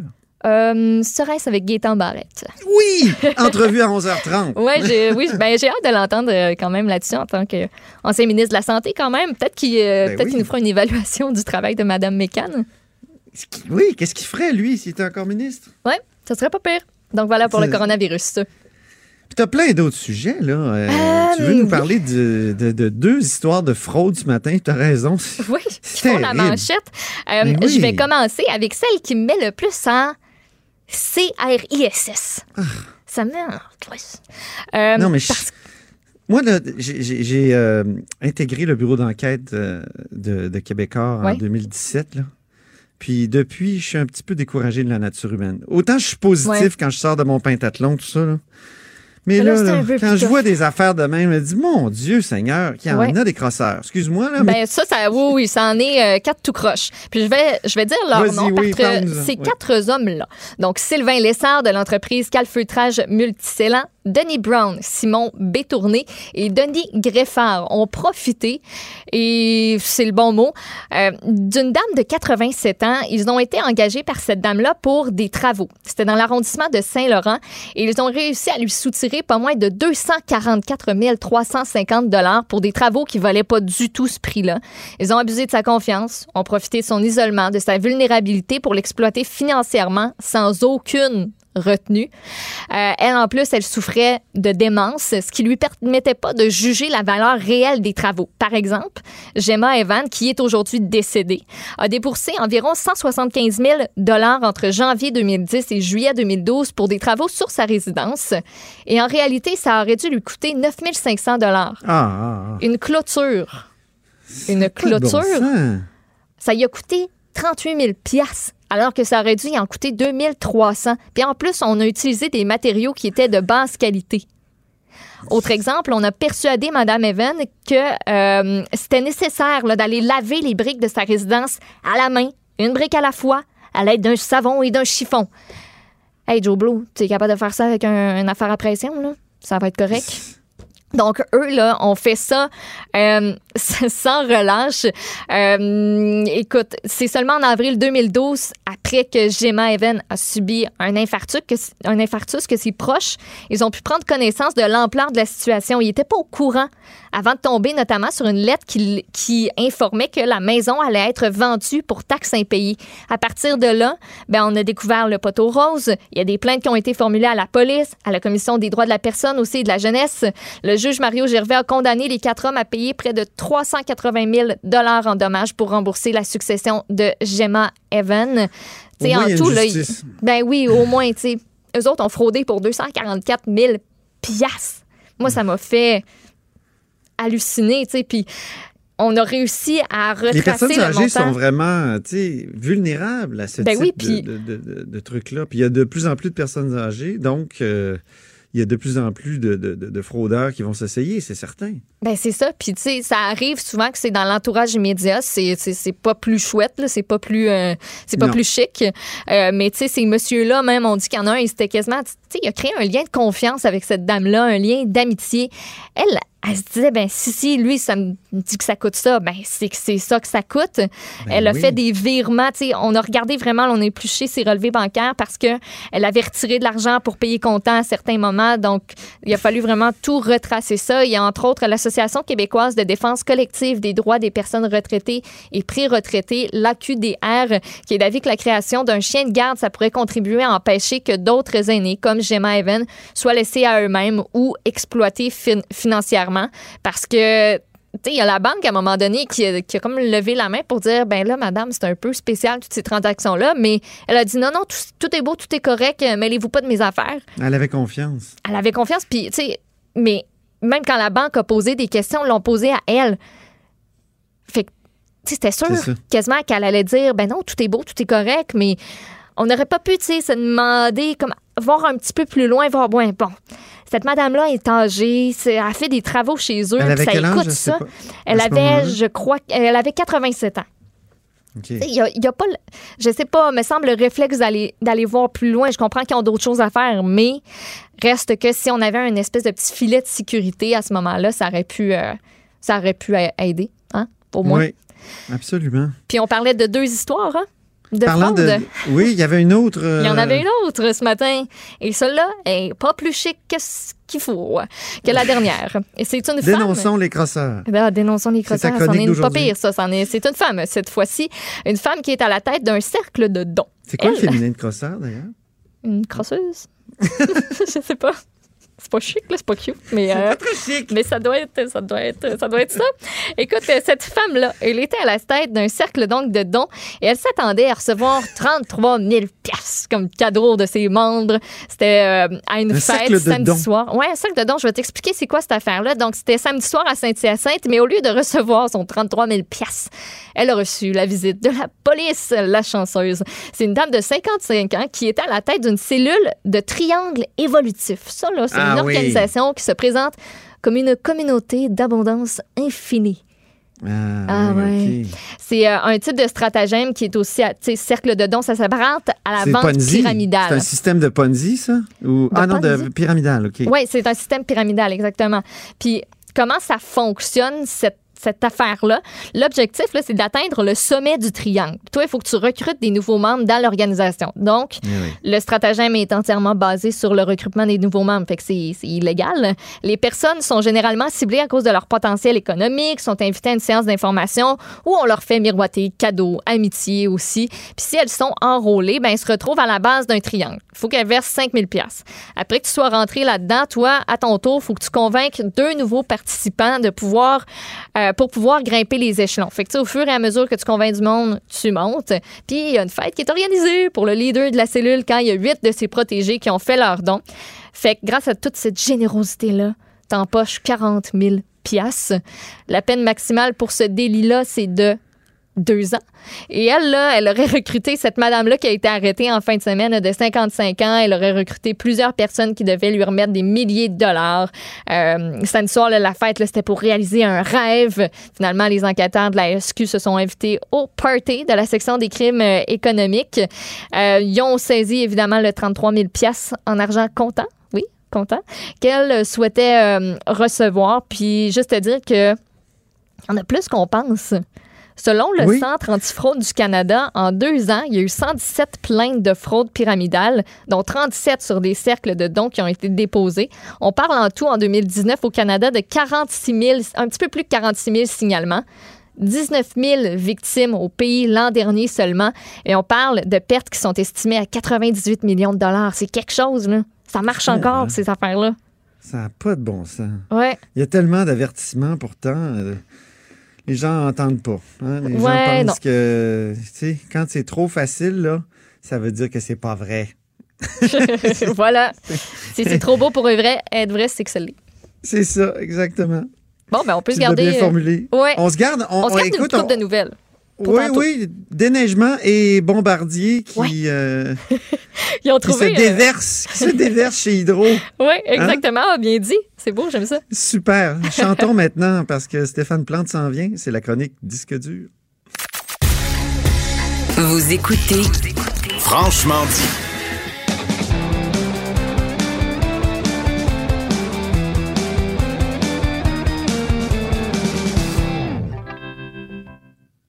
Bonjour Stéphane Plante. Bonjour. Alors, c'est c'est musique et politique aujourd'hui, comme Eh ça? oui, pourquoi pas, parce qu'on est euh, à la veille du Super Mardi et au lendemain de, de, ben, du départ de M. Euh, Buttigieg. Je sais jamais si je le prononce comme il faut, Ouais, c'est bon, Buttigieg. Euh, donc, j'ai euh, fouillé un peu Tu à vois, tu vois savoir... que j'ai pas essayé, hein? Pas- Parce que les. Je me suis rendu compte qu'aux États-Unis, s'il y avait que les musiciens qui pouvaient voter, euh, ça serait une république euh, musicale démocrate parce qu'il n'y a pas beaucoup de musiciens, de groupes qui appuient les candidats républicains. Ben, Donald Trump, de toute façon, euh, combien de musiciens ont dit à Donald Trump de ne plus jamais utiliser ses leurs chansons pour des, des rassemblements? Mais du côté Oui. démocrate, euh, disons que Bernie Sanders a vraiment la cote auprès des, euh, des musiciens. Il y a eu beaucoup, beaucoup d'appui. Encore en fin de semaine, on a su que Public Enemy était venu, ce- le groupe euh, rap américain, groupe légendaire, s'était joint à Bernie Sanders pour euh, un rassemblement. Puis l'affiche de ça avait l'air vraiment d'un d'un concert de, rockstar. là. Puis c'était Bernie Sanders, qui a 78 ans, mais avec Chuck D de Public Enemy. Même qu'au sein de Public Enemy, on s'entendait pas. Euh, Flavor Flav, qui est un autre des rappeurs du groupe, lui avait plutôt décidé de pas appuyer ouvertement un candidat. Il a envoyé une mise en demeure euh, à son ancien groupe et à Ça Bernie crée de la Sanders. chicane, ah oui. Effectivement, et oui. Et même que Public Enemy a remercié Flavor Flav après 35 ans de loyaux services. Euh, non, c'est vrai, Ah, l'appui oui. à Bernie Sanders n'était pas unanime, mais quand même, Public Enemy va continuer, va poursuivre euh, son association pour le reste de la campagne. Euh, Il y a Ariana Grande aussi qui a montré euh, ses, ses- ses couleurs en novembre dernier. Elle, elle s'est fait prendre en photo avec Bernie Sanders et on voyait que c'était elle là, qui le demandait. C'était pas le politicien de service qui veut faire un petit bain de foule puis être posé avec du monde cool. Non, c'est vraiment elle qui, qui a sauté dessus et a dit « My guy ». C'est ça qu'il y avait sous euh, d'inscrire sa photo. Puis ça, ça c'est drôle parce que souvent, il y a des politiciens qui, plutôt à l'inverse qui essaient de, de s'acoquiner avec des chanteurs, se faire poser. Je me rappelle, dans les années 90, Rock Voisine avait refusé de se faire prendre en photo avec Daniel Johnson, fils, et ça avait fait un Ah ouais. petit tourment, un petit émoi, là, mais il n'est pas Mais resté. ici, il donc- y a- ici, il y a Pierre Lapointe qui avait été très fâché qu'on utilise Oui. une de ses pièces euh, dans un congrès ou un conseil euh, général du Parti libéral du Québec. Oui, finalement, il a su que c'était juste dans la soirée, une de ses chansons à jouer. C'était pas nécessairement pour euh, faire entrer un candidat ou faire entrer un politicien. C'est dans la playlist. C'est dans la playlist de la soirée, mais il était quand même. Voulait pas être associé avec euh, le, le Parti libéral. Euh, il y a aussi Cardi B, euh, qui, elle, dans un spectacle, elle voulait dénoncer la politique migratoire de Donald Trump. Et elle, a, elle en a profité pour dire à son public Hey, écoutez, votez donc Bernie Sanders. Elle a, elle a rencontré Bernie Sanders aussi. Elle l'a interviewé. Ah, Ils ont parlé de racisme, d'immigration aux États-Unis, du salaire minimum.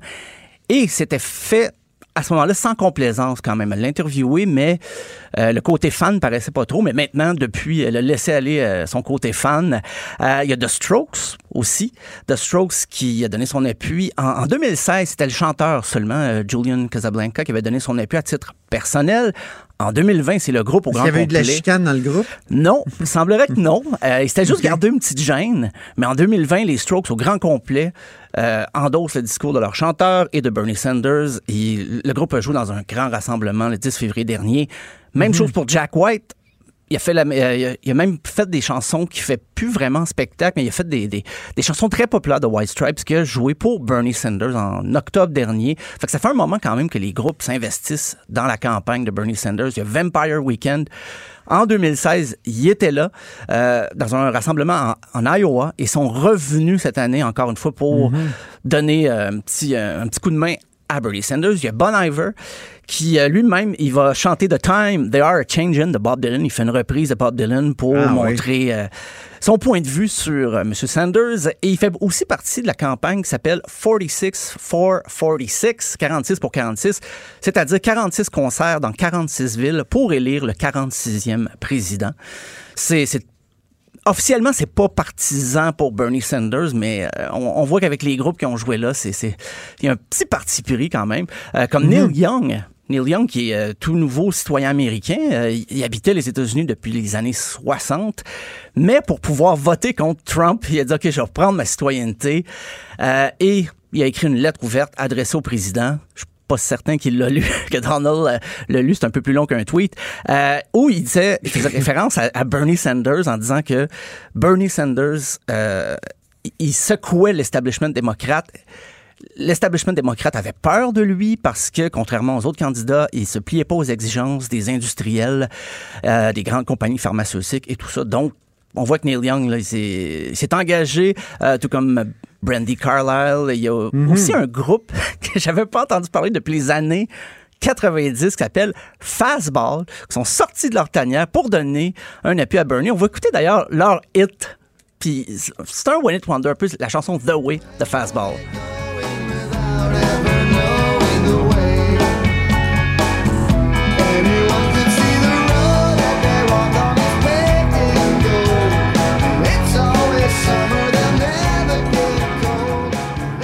J'avais pas entendu parler d'eux autres depuis, depuis euh, que Musique Plus existait, quand Musique Plus présentait des vidéos. Donc, ça fait très longtemps. Euh, mais la liste, euh, c'est très longue liste. Il y a Kim Gordon, Donc, Thurston Moore. les chanteurs sont du côté de Bernie. pas mal, oui. Jackson Brown, Miley Cyrus, Nora Jones, Lizzo, Cat Power, Pussy Riot, même les appuis extérieurs, parce que Roger Waters de Pink Floyd a aussi donné son appui à Bernie Sanders. Il y a Michael Stipe de, de R.E.M. Et là, je me suis dit, mais est-ce que les... Qu'est-ce qui reste pour, pour les autres candidats? Euh, ben, Elizabeth Warren a quand même un petit appui chez John Legend. Euh, il, aime, il aime son... Il aime l'expérience d'Elizabeth Warren. Dit, ça sera un beau pied de nez aussi à tous ces Américains qui pensent qu'une femme ne peut pas diriger le pays. Il y a Jack Black euh, qui s'est manifesté sur Twitter. Puis je Il crois y en a donc bien. Je Il pourrait faire, un- il pourrait faire comme, euh, comme euh, Uh, We are the dire? world. We are the burn. Mais Non, mais, mais, mais Will I Am, Will I Am en 2008 avait rassemblé toutes sortes de chanteurs Oui, et oui, oui. d'artistes. On va écouter un Oui, extrait oui. d'ailleurs, c'était c'était beau, c'était beau la chanson euh, Yes We Can en 2008. Pioneers push westward against unforgiving wilderness. Yes, we can. Yes, we can. It was the call of workers organized, women who reached for the ballots. A president who chose the moon as our new frontier. Ouais, c'était bien, hein? Ouais, ben, il y a- il y a- J'ai un beau souvenir de ça. Il y a le personnel pour le faire. Il y a assez de groupes euh, différents. Il pourrait faire une chanson Ben facilement. oui. Mais comme je disais, Elisabeth Warren, deux, candi- euh, deux chanteurs, c'est c'est très peu, mais bon, on verra pour la suite de la, campagne. Euh, le- L'ex, l'ex-candidat, Pete euh, Buttigieg, lui avait David Crosby qui était dans The Birds, qui a aussi joué dans Crosby, Stills, Nash Young. Ah, OK. Euh, ouais, il disait que c'était l'homme politique le plus intelligent qu'il avait jamais rencontré. Euh, Oh. Mike Mais Bloomberg. là, il a quitté la, la course, comme tu dis. Ouais, c'est donc, euh, est-ce qu'il va se rallier à son ancien comparse Neil Young pour Bernie Ouais. Sanders? C'est à voir. Euh, Michael Bloomberg, ça, ça me, chicotait. Ben, il y en a un. Il y a un chanteur qui l'appuie et c'est John Mellencamp. Et on va écouter son grand succès Jack and Diane pour se remettre Ah, un ben peu oui. dans l'idée. Little ditty about Jack and Diane. Two American kids growing up in the heartland. Jackie gonna be a football star. Diane's debutante backseat of Jackie's car. Reste à voir si M. Mellencamp va rallier les, les troupes autour de. Mais, sais quoi? Cette chanson-là a été gâchée à cause de. On, on l'a usée, on l'a trop, Ah trop oui. entendu. T'es au IGA, Ça sacrifice, puis t'as toujours John Cougar Mellencamp qui te chante. Ouais. Ah ouais, puis Moi, je trouve que le IGA Un gâche succès beaucoup de tunes. souvenir. Hein, tu le, trouves pas? le GA puis le karaoké aussi. Je trouve cette chanson-là. Ah, le karaoké, j'aime ça, par exemple, parce que Ah. c'est actif. c'est actif, oui, mais cette Au, chanson. G- au IGA, oui, t'es actif. hein, T'es en train de choisir ton, pot de yogourt, mais, mais, Ça, ça part, oui. mais au moins, au karaoké, tu, tu chantes. Hey, j'ai- moi, j'ai une colle pour toi. Oui. En France, il y avait un grand chanteur qui avait appuyé. Renaud. François Mitterrand. Renaud? Ben oui. On l'écoute-tu? Oui, ben bien sûr. Oh, ça. Il a son chien, le bras J'ai blasté ça. gros qui bat. Il a le regard des sages. Il est la force tranquille. Il est la force tranquille. Il est comme un chêne. C'était bon, ça. Oh, c'était. Oui, mais c'est moins, moins entraînant que d'autres. euh, Ouais, c'est une balade. Il y a, il y a eu des fans qui étaient fâchés parce que Renault s'est toujours affiché comme anarchiste, euh, contre le pouvoir, l'establishment. Et là, Ben oui.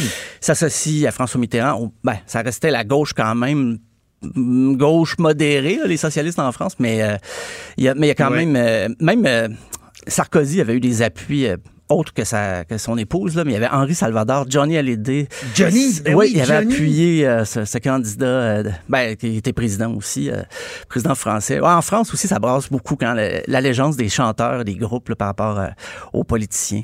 Au Québec, il y a eu la- l'association, évidemment, des, des poètes et des chan- chansonniers.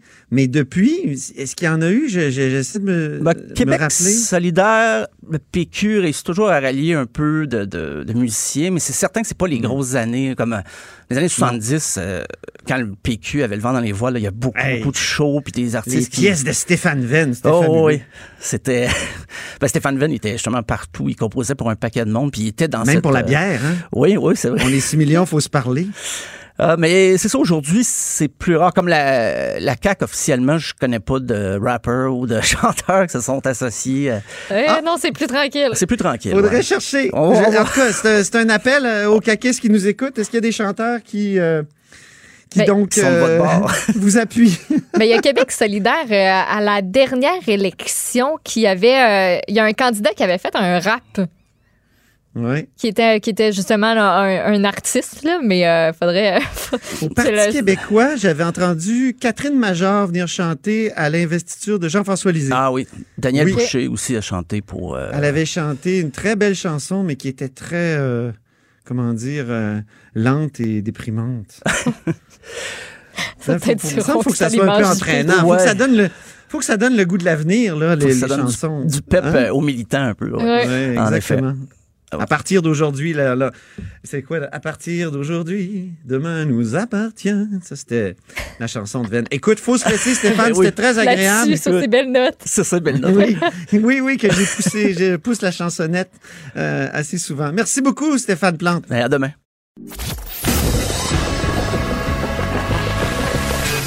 Franchement dit. Appelez ou textez au 187 Cube Radio 1877 827 2346. Donc, j'ai la chance d'avoir avec moi Gaëtan Barrette en studio. Bonjour. Bonjour. Ici à Québec. À Québec, euh, en semaine de relâche parlementaire. C'est surprenant. Oui, mais ça fait plaisir d'être là. Ben oui, moi aussi. Donc, euh, député de la Pinière, porte-parole de l'opposition en matière de Conseil du Trésor, vous proposez donc, euh, Monsieur Barrette, de d'utiliser le fameux fonds de génération qui, euh, dans lequel il y a quoi, 9 milliards, d'après ce que j'ai Oui, vu? et- Et, et, et donc, pour en faire une sorte de REER social. Expliquez-nous euh, comment ça fonctionnerait? Euh, L'idée ici est fondamentalement de... On va faire un pas en arrière. Oui. Le Fonds de génération avait un objectif de réduire notre dette. Oui. Ça remplit son objectif, ou ça l'aura rempli en 2025, euh, bien avant la date qu'on pensait. Donc, ça a très bien fonctionné. En même temps, on a comme vécu depuis plusieurs années dans un système qui nous était quand même confortable. On a réussi. Il y a personne là, qui a été vraiment euh, pénalisé là, par la création de ce fonds-là. En janvier dernier, Des gens pourraient dire l'austérité euh, libérale a fait que on n'a pas réinvesti, puis on a quand même investi dans le fonds de génération à ce moment-là. sauf que le fonds de génération, sa, sa- sa- sa source principale de financement, c'est Hydro-Québec. C'est sa source principale. Alors, il n'y a pas eu d'austérité, euh, comme les gens le disent, dans, dans Hydro-Québec. On n'a pas augmenté les tarifs euh, de façon euh, indue. Non, mais il y avait une taxe santé, non? Il y avait une taxe santé, effectivement, à un moment donné, mais là, c'est plus là. Et là, on, entre dans une période euh, où le, les- le taux patrimonial, là, il va augmenter à l'inflation. Ça Ouais. veut dire qu'on a une espèce de stabilité de financement du fonds de génération. Ouais. Alors, quand des économistes, moi je ne peux pas mettre en doute euh, l'évaluation des fiscalistes, là, Luc Godbout, euh, Mme Cerny, euh, C'est des gens qui proposent ça, là. ce sont, hein, ce sont des gens qui disent on a réussi notre objectif, on va l'avoir réussi bien à l'avance en 2025. On estime même que ça pourrait, c'est pas une garantie, mais que ça pourrait se rendre à 100 milliards en 35. Si ça se rend à 100 milliards, si vraiment on est sur cette lancée-là, c'est eux qui le disent, c'est pas moi qui le dis. Alors, si vraiment on est sur cette lancée-là, ben, faisons donc assumer complètement le nom que ce fonds-là porte, le fonds des générations, Ah oui. et faisons en sorte que ce fonds-là croisse de façon indéfinie, comme on l'a vu ailleurs dans le monde, et servons-nous-en pour financer ce qu'on n'est pas capable de financer aujourd'hui. Alors, c'est comme un REER. On accumule dans un REER. Vous et moi, on a un REER, puis à un moment donné, quand on va être plus vu, on va décaisser. Vous plus que moi. là, mais- Ben, peut-être, mais euh, vous savez pas, peut-être que non, on sait jamais. Euh, personne n'est à l'abri de, de rien. C'est une mauvaise blague. Non, non, écoute, on a rien de drôle, drôle. Mais au bout de la ligne, là, traitons ça comme ça. Ben Il n'y a pas de mal à le faire croître, surtout s'il nous apporte un coussin de sécurité et un financement additionnel qu'on ne peut pas se permettre. Mais là, vous ne toucheriez pas au capital. Non, oui, euh, alors, Juste aux revenus. c'est vous me, c'est vous me Vous le laisseriez croître, puis on prendrait les revenus ou? on prendrait une partie du revenu, du rendement.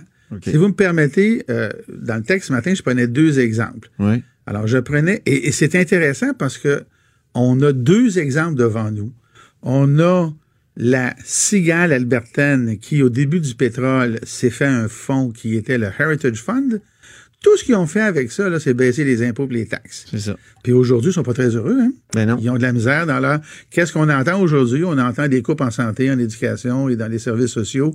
En Alberta, en fin de semaine, ce n'était que ça. Ils n'utilisent pas leur capacité fiscale. Voilà. Mais c'est parce qu'ils n'ont pas laissé croître leurs fonds. Ah, aussi, oui. Dans la même période, dans la même période, la fourmi norvégienne, elle, c'est vraiment la cigale et la fourmi. C'est bon, oui. La fourmi norvégienne, elle, elle s'est dit, OK, on- le pétrole arrive, les prix sont bons, on va se construire un fonds. Aujourd'hui, M. Robitaille, aujourd'hui, combien de milliards déjà dans le fonds souverain? de le fonds total souverain, là, sans le pétrole, c'est 1100 milliards de dollars. Mon Dieu. Et eux vont donner au gouvernement, pour son budget, cette année, 2,6% de ça. Toute proportion gardée, c'est comme si on avait un fonds au Québec qui nous donnerait 40 milliards de dollars. Eh, mon Dieu. Même 35. Imaginez si on avait Ils vont ça, utiliser là. une partie de ce, ce- Ouais. fonds-là pour la transition en plus. Ouais, exactement. Pour sortir du Alors, pétrole. Ouais. Imaginez, là, pour- on se demande toujours comment ils font, eux autres, pour subventionner les autos électriques de tout le monde. Ouais, C'est parce qu'ils ont un fonds. c'est ça. Alors, leur fonds leur donne une marge de manœuvre. Alors, nous, on on n'est pas là, là. Mais ça a pris 50 ans à leur faire leur fonds. À un moment donné, eux, là, ils ont dit, nous serons la fourmi de la chose, puis on va prendre notre temps, puis au bout de la ligne, ça va nous payer. Alors, moi, je dis aujourd'hui, là, ça fonctionne bien, ce fonds-là. Faisons la même chose. Parce que dans les options qu'on regarde aujourd'hui avec notre fonds des générations, qui aura atteint ses objectifs là, là. Dans Oui, il faut, faut rappeler aux gens que les objectifs, c'était un ratio Dette du, de- PIB. dette PIB. Hein? Ouais. C'était 45% là. Et là, on, On, arrive était à cette plus de- on, est- on était loin. Là. On On était, était loin, on était loin, puis on, est à l'avance. Oui, Donc, ça marche. ça, on a couru plus vite que prévu. Voilà. Ben, tant mieux. Ben oui. Alors, c'est un succès euh, pour nous, puis je ne veux pas faire de politique avec ça. Ça a été une bonne idée, un succès. Qu'est-ce qu'on fait maintenant? Le Godbout et son équipe à Sherbrooke ont posé la question, qu'est-ce qu'on fait aujourd'hui? Ouais. Il a dit, il n'y a pas de bonne réponse, puis il a raison, à mon sens. Il n'y a pas de bonne réponse. On peut le fermer. On peut vider la caisse. On pourrait baisser pendant deux ans les impôts. On pourrait faire une réserve et ainsi de suite. Mais est-ce qu'on devrait le garder? Il a posé cette question-là. Moi, j'y réponds de la façon que je vous dis maintenant. Gardons-le. Faisons de ça un fonds qui nous permettrait, et là, évidemment, je vise la santé en particulier, de faire en sorte que dans un système de santé, puis là, peut-être que je vous apprendrai rien, Mais vous savez, le système de santé que l'on a, là, il dépend des impôts et des taxes. Donc, on n'a pas la capacité de donner tous les services qu'on aurait à donner.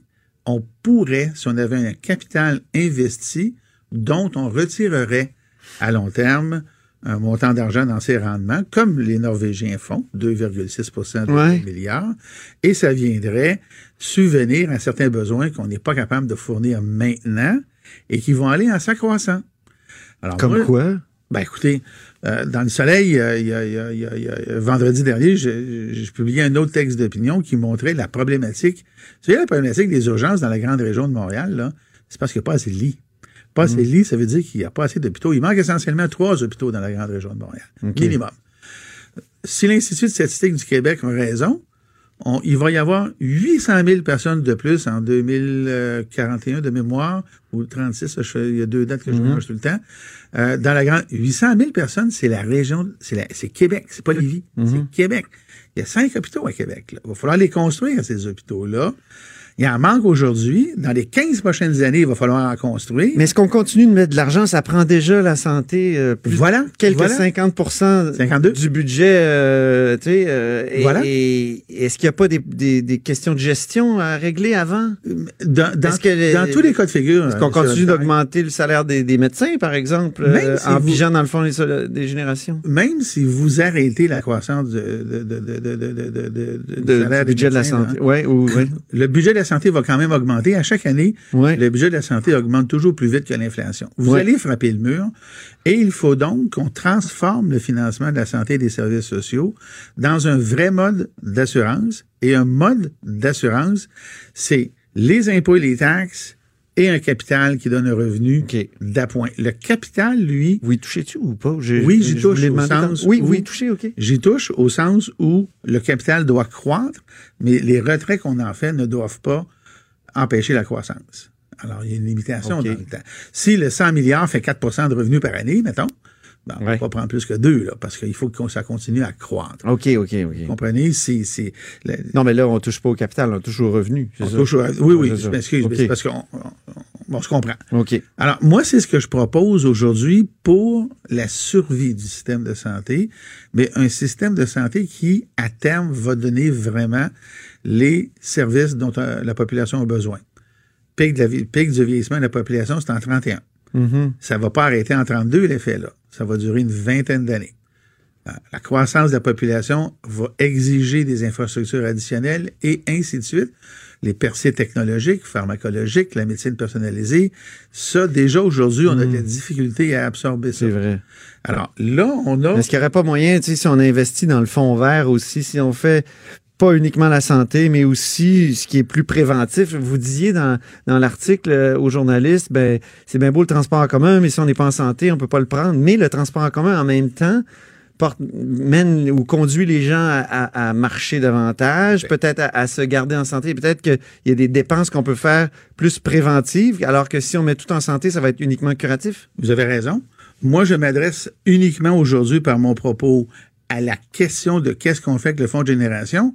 Je pourrais vous répondre, avec le fonds vert, on pourrait avoir un fonds souverain qui aurait un objectif de croissance duquel on peut extraire certains revenus ponctuellement pour faire un certain nombre de choses. Dans mon propos, je me suis adressé à la problématique de la santé, Santé, qui, elle, est un mur réel qui est devant nous. Vous l'avez dit il y a un instant. On est rendu à 52 là. On va pas se rendre à 60, on n'est pas capable. Ben non. Mais le pic des besoins va être entre 30 et 50. Alors, si on a la possibilité de faire croître un fonds qui va amener potentiellement des revenus d'une autre manière que vos impôts et vos taxes, on vient de régler des problèmes de façon significative. Et si on le laisse aller... C'est comme un filet de sécurité. là. Exactement. Et imaginons ce qui pourrait arriver sur 50 ans. Ben, ça, c'est une décision, c'est un débat de société. C'est une décision responsable d'un gouvernement. C'est une décision qui donne pas de bénéfices dans la campagne électorale actuelle, mettons, qu'il y aura dans deux ans. Mais c'est une décision de société à long terme. Il y a une opportunité là parce qu'on se dit, on le ferme dessus ou on le garde?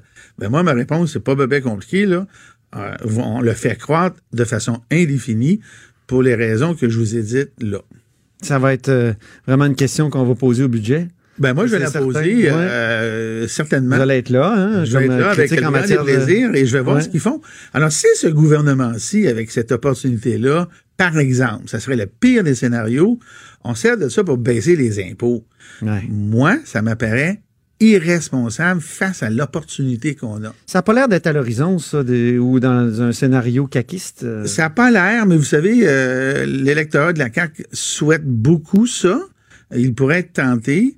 J'espère qu'ils ne le seront pas. Pas parce que je suis contre la baisse des impôts, mais je ne pense pas qu'on doit prendre le fonds de génération et faire comme en Alberta, qui a été une, ça a été une dilapidation, là, simplement pour faire ça. À un moment donné, il faut être responsable. Responsable. Y a-t-il un problème aujourd'hui qu'on voit venir Mm-hmm. devant nous? Oui, il y en a un. C'est le financement de la santé. Est-ce qu'on peut faire quelque chose? La réponse est oui. Ben, euh, je veux profiter de, de, de votre présence pour poser une question sur un autre sujet. Coronavirus, qu'est-ce que vous feriez si vous étiez ministre de la Santé, là, là, et que Oh. le gouvernement ne fait pas? La, ben, c'est-à-dire que le gouvernement ne le fait pas. On ne sait pas s'il le fait. Alors, est-ce que le niveau de préparation du réseau est suffisamment élevé? Oui. Moi, quand je, je parle... Il y a eu une lettre là, dont Maude nous parlait tout à l'heure, une lettre de, de médecins. euh, Oui, des médecins de, de Ouais. famille, entre autres, qui disaient qu'en première ça. ligne, ben, on n'était pas nécessairement les mieux équipés, les mieux outillés. Puis on- Voilà. on, avait de la misère à répondre aux exigences, en fait, euh, de l'Institut de la santé publique parce qu'on se dit, ben, on a quatre hôpitaux qui sont désignés pour accueillir les gens qui sont atteints du COVID-19, donc deux à Québec, deux à Montréal, mais les gens vont pas nécessairement à l'hôpital, pas nécessairement à ces hôpitaux-là non plus. Euh, Puis c'est nous qui viennent voir en GMF, en CLSC. Oui. Alors, le niveau de préparation, je pense qu'à cet égard-là, n'est pas optimal. Les protocoles sont pas nécessairement clairs. La distribution des équipements dans les hôpitaux n'est pas encore à point. La disponibilité des masques les plus importants que sont les N95 fait un peu défaut actuellement. De nommer, de désigner seulement 400, c'est pas beaucoup. Mhm. Alors, actuellement, on est, on est préparé pour pas de crise. Si jamais ça s'amplifie rapidement, ça se peut qu'il y ait un décalage. Mais on le sait pas. Alors là, actuellement, je ne lance pas de pierre à personne. Non. Je dis juste que la communication des informations et du matériel, Mhm. elle, euh, elle est sous-optimale. Je vous donne un exemple. Pour faire les diagnostics, là, il faut un appareil.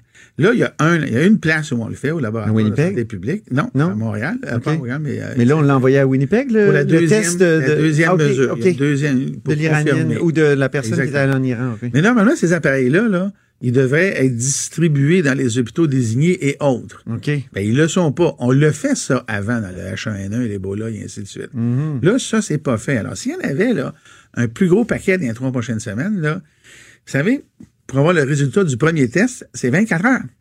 Ah oui. Vous avez euh, votre prélèvement. Pendant ce temps-là, tu peux cracher bien des gouttelettes. Ben là, faut isoler la pe- ouais, là, faut isoler la personne, avoir les N45 quand on rentre dans la pièce et ainsi de suite. Et ça, actuellement, là, moi, je n'ai pas du tout la confirmation. Comment ça marche? On l'isole dès que. On l'isole, la personne, dès qu'on peut penser. Ben, si la personne est soupçonnée, là, Oui. elle ne peut pas euh, faire autrement que d'être dans une certaine une forme de quarantaine. C'est ça. hein? On n'a pas le choix. Tant qu'on n'a pas le diagnostic. Vous êtes, puis là, je ne veux pas pointer des gens, là, Non. mais vous débarquez de l'avion, puis vous avez la grippe, vous débarquez de Téhéran, là, Ouais. euh, puis vous avez la grippe, vous allez à l'hôpital, et encore, à plus forte raison, dans un bureau de médecin, là, vous devez être mis en quarantaine. C'est c'est automatique, là. Oui, oui. Euh, euh, la blonde de notre euh, recherchiste Michael est en Italie actuellement. Est-ce qu'on doit la rapatrier? Parce qu'en Italie, ça commence en Europe, entre autres. Il y a toutes sortes de, de Ouais. choses qui. Mais- Est-ce qu'on lui demande de rentrer? vous, que feriez-vous si vous aviez, un, mettons, un de vos enfants ou une, votre conjointe à l'étranger? Euh, première Ça dépend chose- où, peut-être? Ben, ça dépend où, ça c'est la première chose. En Iran, je- Ben, disons que je lui dirais de revenir Ouais. en Iran. Ça, c'est clair, clair, clair. Embarque donc dans l'avion, viens t'en c'est ça. Ça, c'est certain. Même chose. Mais un masque. Ouais. Mais un masque. Ça, euh, c'est sûr, même si le masque chirurgical n'est pas vraiment une protection, là, c'est- Non. c'est- c'est le N95, puis là, il n'y en a plus à peu près sur le marché nulle part. OK. là. Mais effectivement, mais là, ça revient quand même aux, euh, euh, aux précautions de base. Laver les mains, hein? Le purel, là, ça marche pas avec le coronavirus. Ah non, OK. Faut Oh, que je les savais gens pas. sachent ça, là. Ah oui? C'est un virus très résistant à l'alcool parce que c'est de l'alcool là, qui est dans le purel, pas de l'alcool qu'on peut boire, mais euh, un alcool thérapeutique. Alors, cet alcool-là tue difficilement le virus de corona. Fait que c'est un faux Alors, sentiment de sécurité, dans le fond, quand on se met du purel pour se protéger de Oui, ces, ces parce que virus-là. Ce qui marche à 100% par exemple, c'est le, le savon. Ah ben, oui, le savon on frotte. Le savon, on frotte, puis même pas, on se lave les mains là, correctement, là, ça mousse partout, puis on se le rince, le virus, il part. Ça commence par ça, éviter les zones où on sait qu'il y en a. Euh, on arrête de serrer la main puis faire. Moi, j'avais une pensée. euh, je me disais en Italie, c'est sûr qu'on se fait beaucoup la bise. Hein?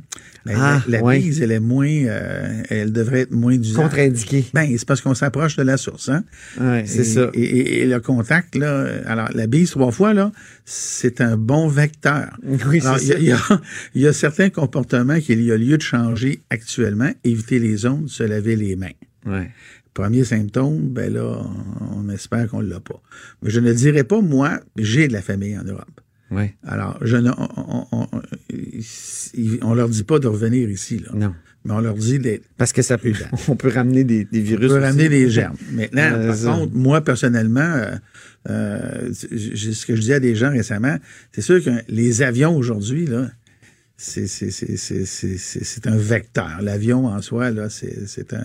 Ah oui, je prends l'avion la semaine prochaine. moi. Ben, ça dépend où vous allez. Si vous allez à en Paris. C'est- à Paris, Ouais. vous allez voir des manifestations. je vais tourner. Mais, honnêtement, je ne recommande pas aux gens de quitter, de revenir au Canada, mais certainement de faire encore plus attention là-bas. Euh, Beaucoup de savon, alors. Ben, en- au moins du savon. C'est- le meilleur. Le, geste de prévention le plus efficace de loin, c'est se laver les de savon. ça. Hey, peut-être une dernière question, euh, Monsieur Barrette. Tout à l'heure, on avait un invité qui a reçu un cœur, donc euh, don d'organes. Et, et je, me, je me demandais où est-ce qu'on en est dans le, le débat entre opting in et opting out au Québec quant au don d'organes? Est-ce que est-ce qu'on ne devrait pas avoir un opting out plutôt que d'être obligé de signer sa carte? Ça ne devrait pas être évident. Vous savez, ça, c'est un, c'est un dossier qui est, c'est ni blanc ni noir. Alors, mon collègue euh, André Fortin a déposé un projet de loi sur le consentement présumé. Ah oui, c'est ça. Oui. Le consentement présumé, vous savez, euh, ça a un désavantage. Si un jour on va là, il faudrait quand même garder la, la carte d'assurance maladie. OK. Puis je vous explique Vous voulez pourquoi. dire la signature en Oui, arrière. puis je vais vous dire pourquoi c'est le facteur humain. Quand, mettons que vous avez un enfant, là, qui, euh, qui, mettons, que, je sais pas si vous avez des enfants de cet âge-là, il a 25 ans, Oui. il y a un accident de moto, il est en mort cérébrale. OK. Vous avez un enfant qui s'en va faire la fête, il plonge dans un lac, il se fracasse la tête et il est en mort cérébrale. Bon. Vous savez que même si votre garçon, par exemple, ou votre fille aurait signé, votre conjointe, aurait signé sa carte, on va aller vous voir pareil. Et Ah. on va dire, vous savez, C'est ça. La Ouais, famille on va aller veut voir, dire vous non. savez, ben, elle, elle peut pas. C'est-à-dire que la carte étant signée, techniquement, on peut le faire, mais humainement, on le fait pas comme ça. Mhm. On va aller vous voir et la carte étant signée va devenir un argument de persuasion. Vous savez, M. Robitaille, votre conjointe, votre enfant, il avait signé sa carte, c'est parce qu'il y avait pensé et il le voulait. Vous n'avez pas d'idée comment dans la vie quotidienne du, du don d'organes, ça, c'est- ah, c'est, c'est un poids, là, vous n'avez pas d'idée. Le consentement présumé, ça enlève ce poids-là. Là, les gens se retrouvent dans une situation, on n'a jamais parlé de ça, il n'a jamais voulu, c'est pas vrai, tata. ça enlève l'argument. Si on fait le consentement présumé, il faut garder la signature. Pour ce que je vous dis là. Ben, merci beaucoup pour cette précision-là, M. Barrette, et puis tous les sujets qu'on a abordés, les 15. merci. Donc, c'était Gaétan Barrette qui était avec nous, euh, député de la Pinière et porte-parole de l'opposition officielle en matière de conseil du Trésor. Franchement dit. Jonathan Trudeau. Et Maude Boutet. Appelez ou textez au 187 Cube Radio 1877 827 2346. Cube Radio. Cube Radio. Ben, c'est déjà la conclusion de l'émission. Maude, je te dis, moi, j'ai trouvé que ça passait tellement vite. Ben oui, ça passe vite. euh, Deux certain. heures. C'est la première fois que j'anime euh, une émission de deux heures. J'ai Ah, ben, trouvé ça que ça passait été. très vite. Oui, très agréable. Euh, très agréable. Et on n'a même pas le temps, je crois, de, de faire une, une dernière nouvelle. Ben Mais on non. a eu notre réponse sur les dons d'organes. C'était intéressant. Oui, c'était très intéressant. souligné. Mm. Dans le consentement présumé, ça va, c'est pas évident. hein. Exact. On va voir une famille qui vient de, de, de perdre quelqu'un qui est en mort cérébrale. Là, on lui dit, oui, on peut-tu prendre, euh, en passant, euh, oui, il est mort, là, mais euh, peux-tu prendre sa, sa cornée, penser à son autre chose foie? ouais. Eh, mon Dieu, non, c'est... C'est il y, a, délicat. il y a un élément humain. Puis Monsieur Barrette me disait aussi que euh, dans les pays où il y a eu le consentement euh, présumé, le, le- le nombre de, de dons d'organes a diminué. Donc, euh, c'est peut-être pas idéal. Alors, euh, merci beaucoup à tout le monde. Merci à toute l'équipe. Euh, Joanie et, et toi, Maude. Puis on se reparle demain. Cette émission est maintenant disponible en podcast. Rendez-vous dans la section balado de l'application ou du site cube.radio pour une écoute sur mesure en tout temps. Cube Radio, autrement dit. Et maintenant, autrement écouté.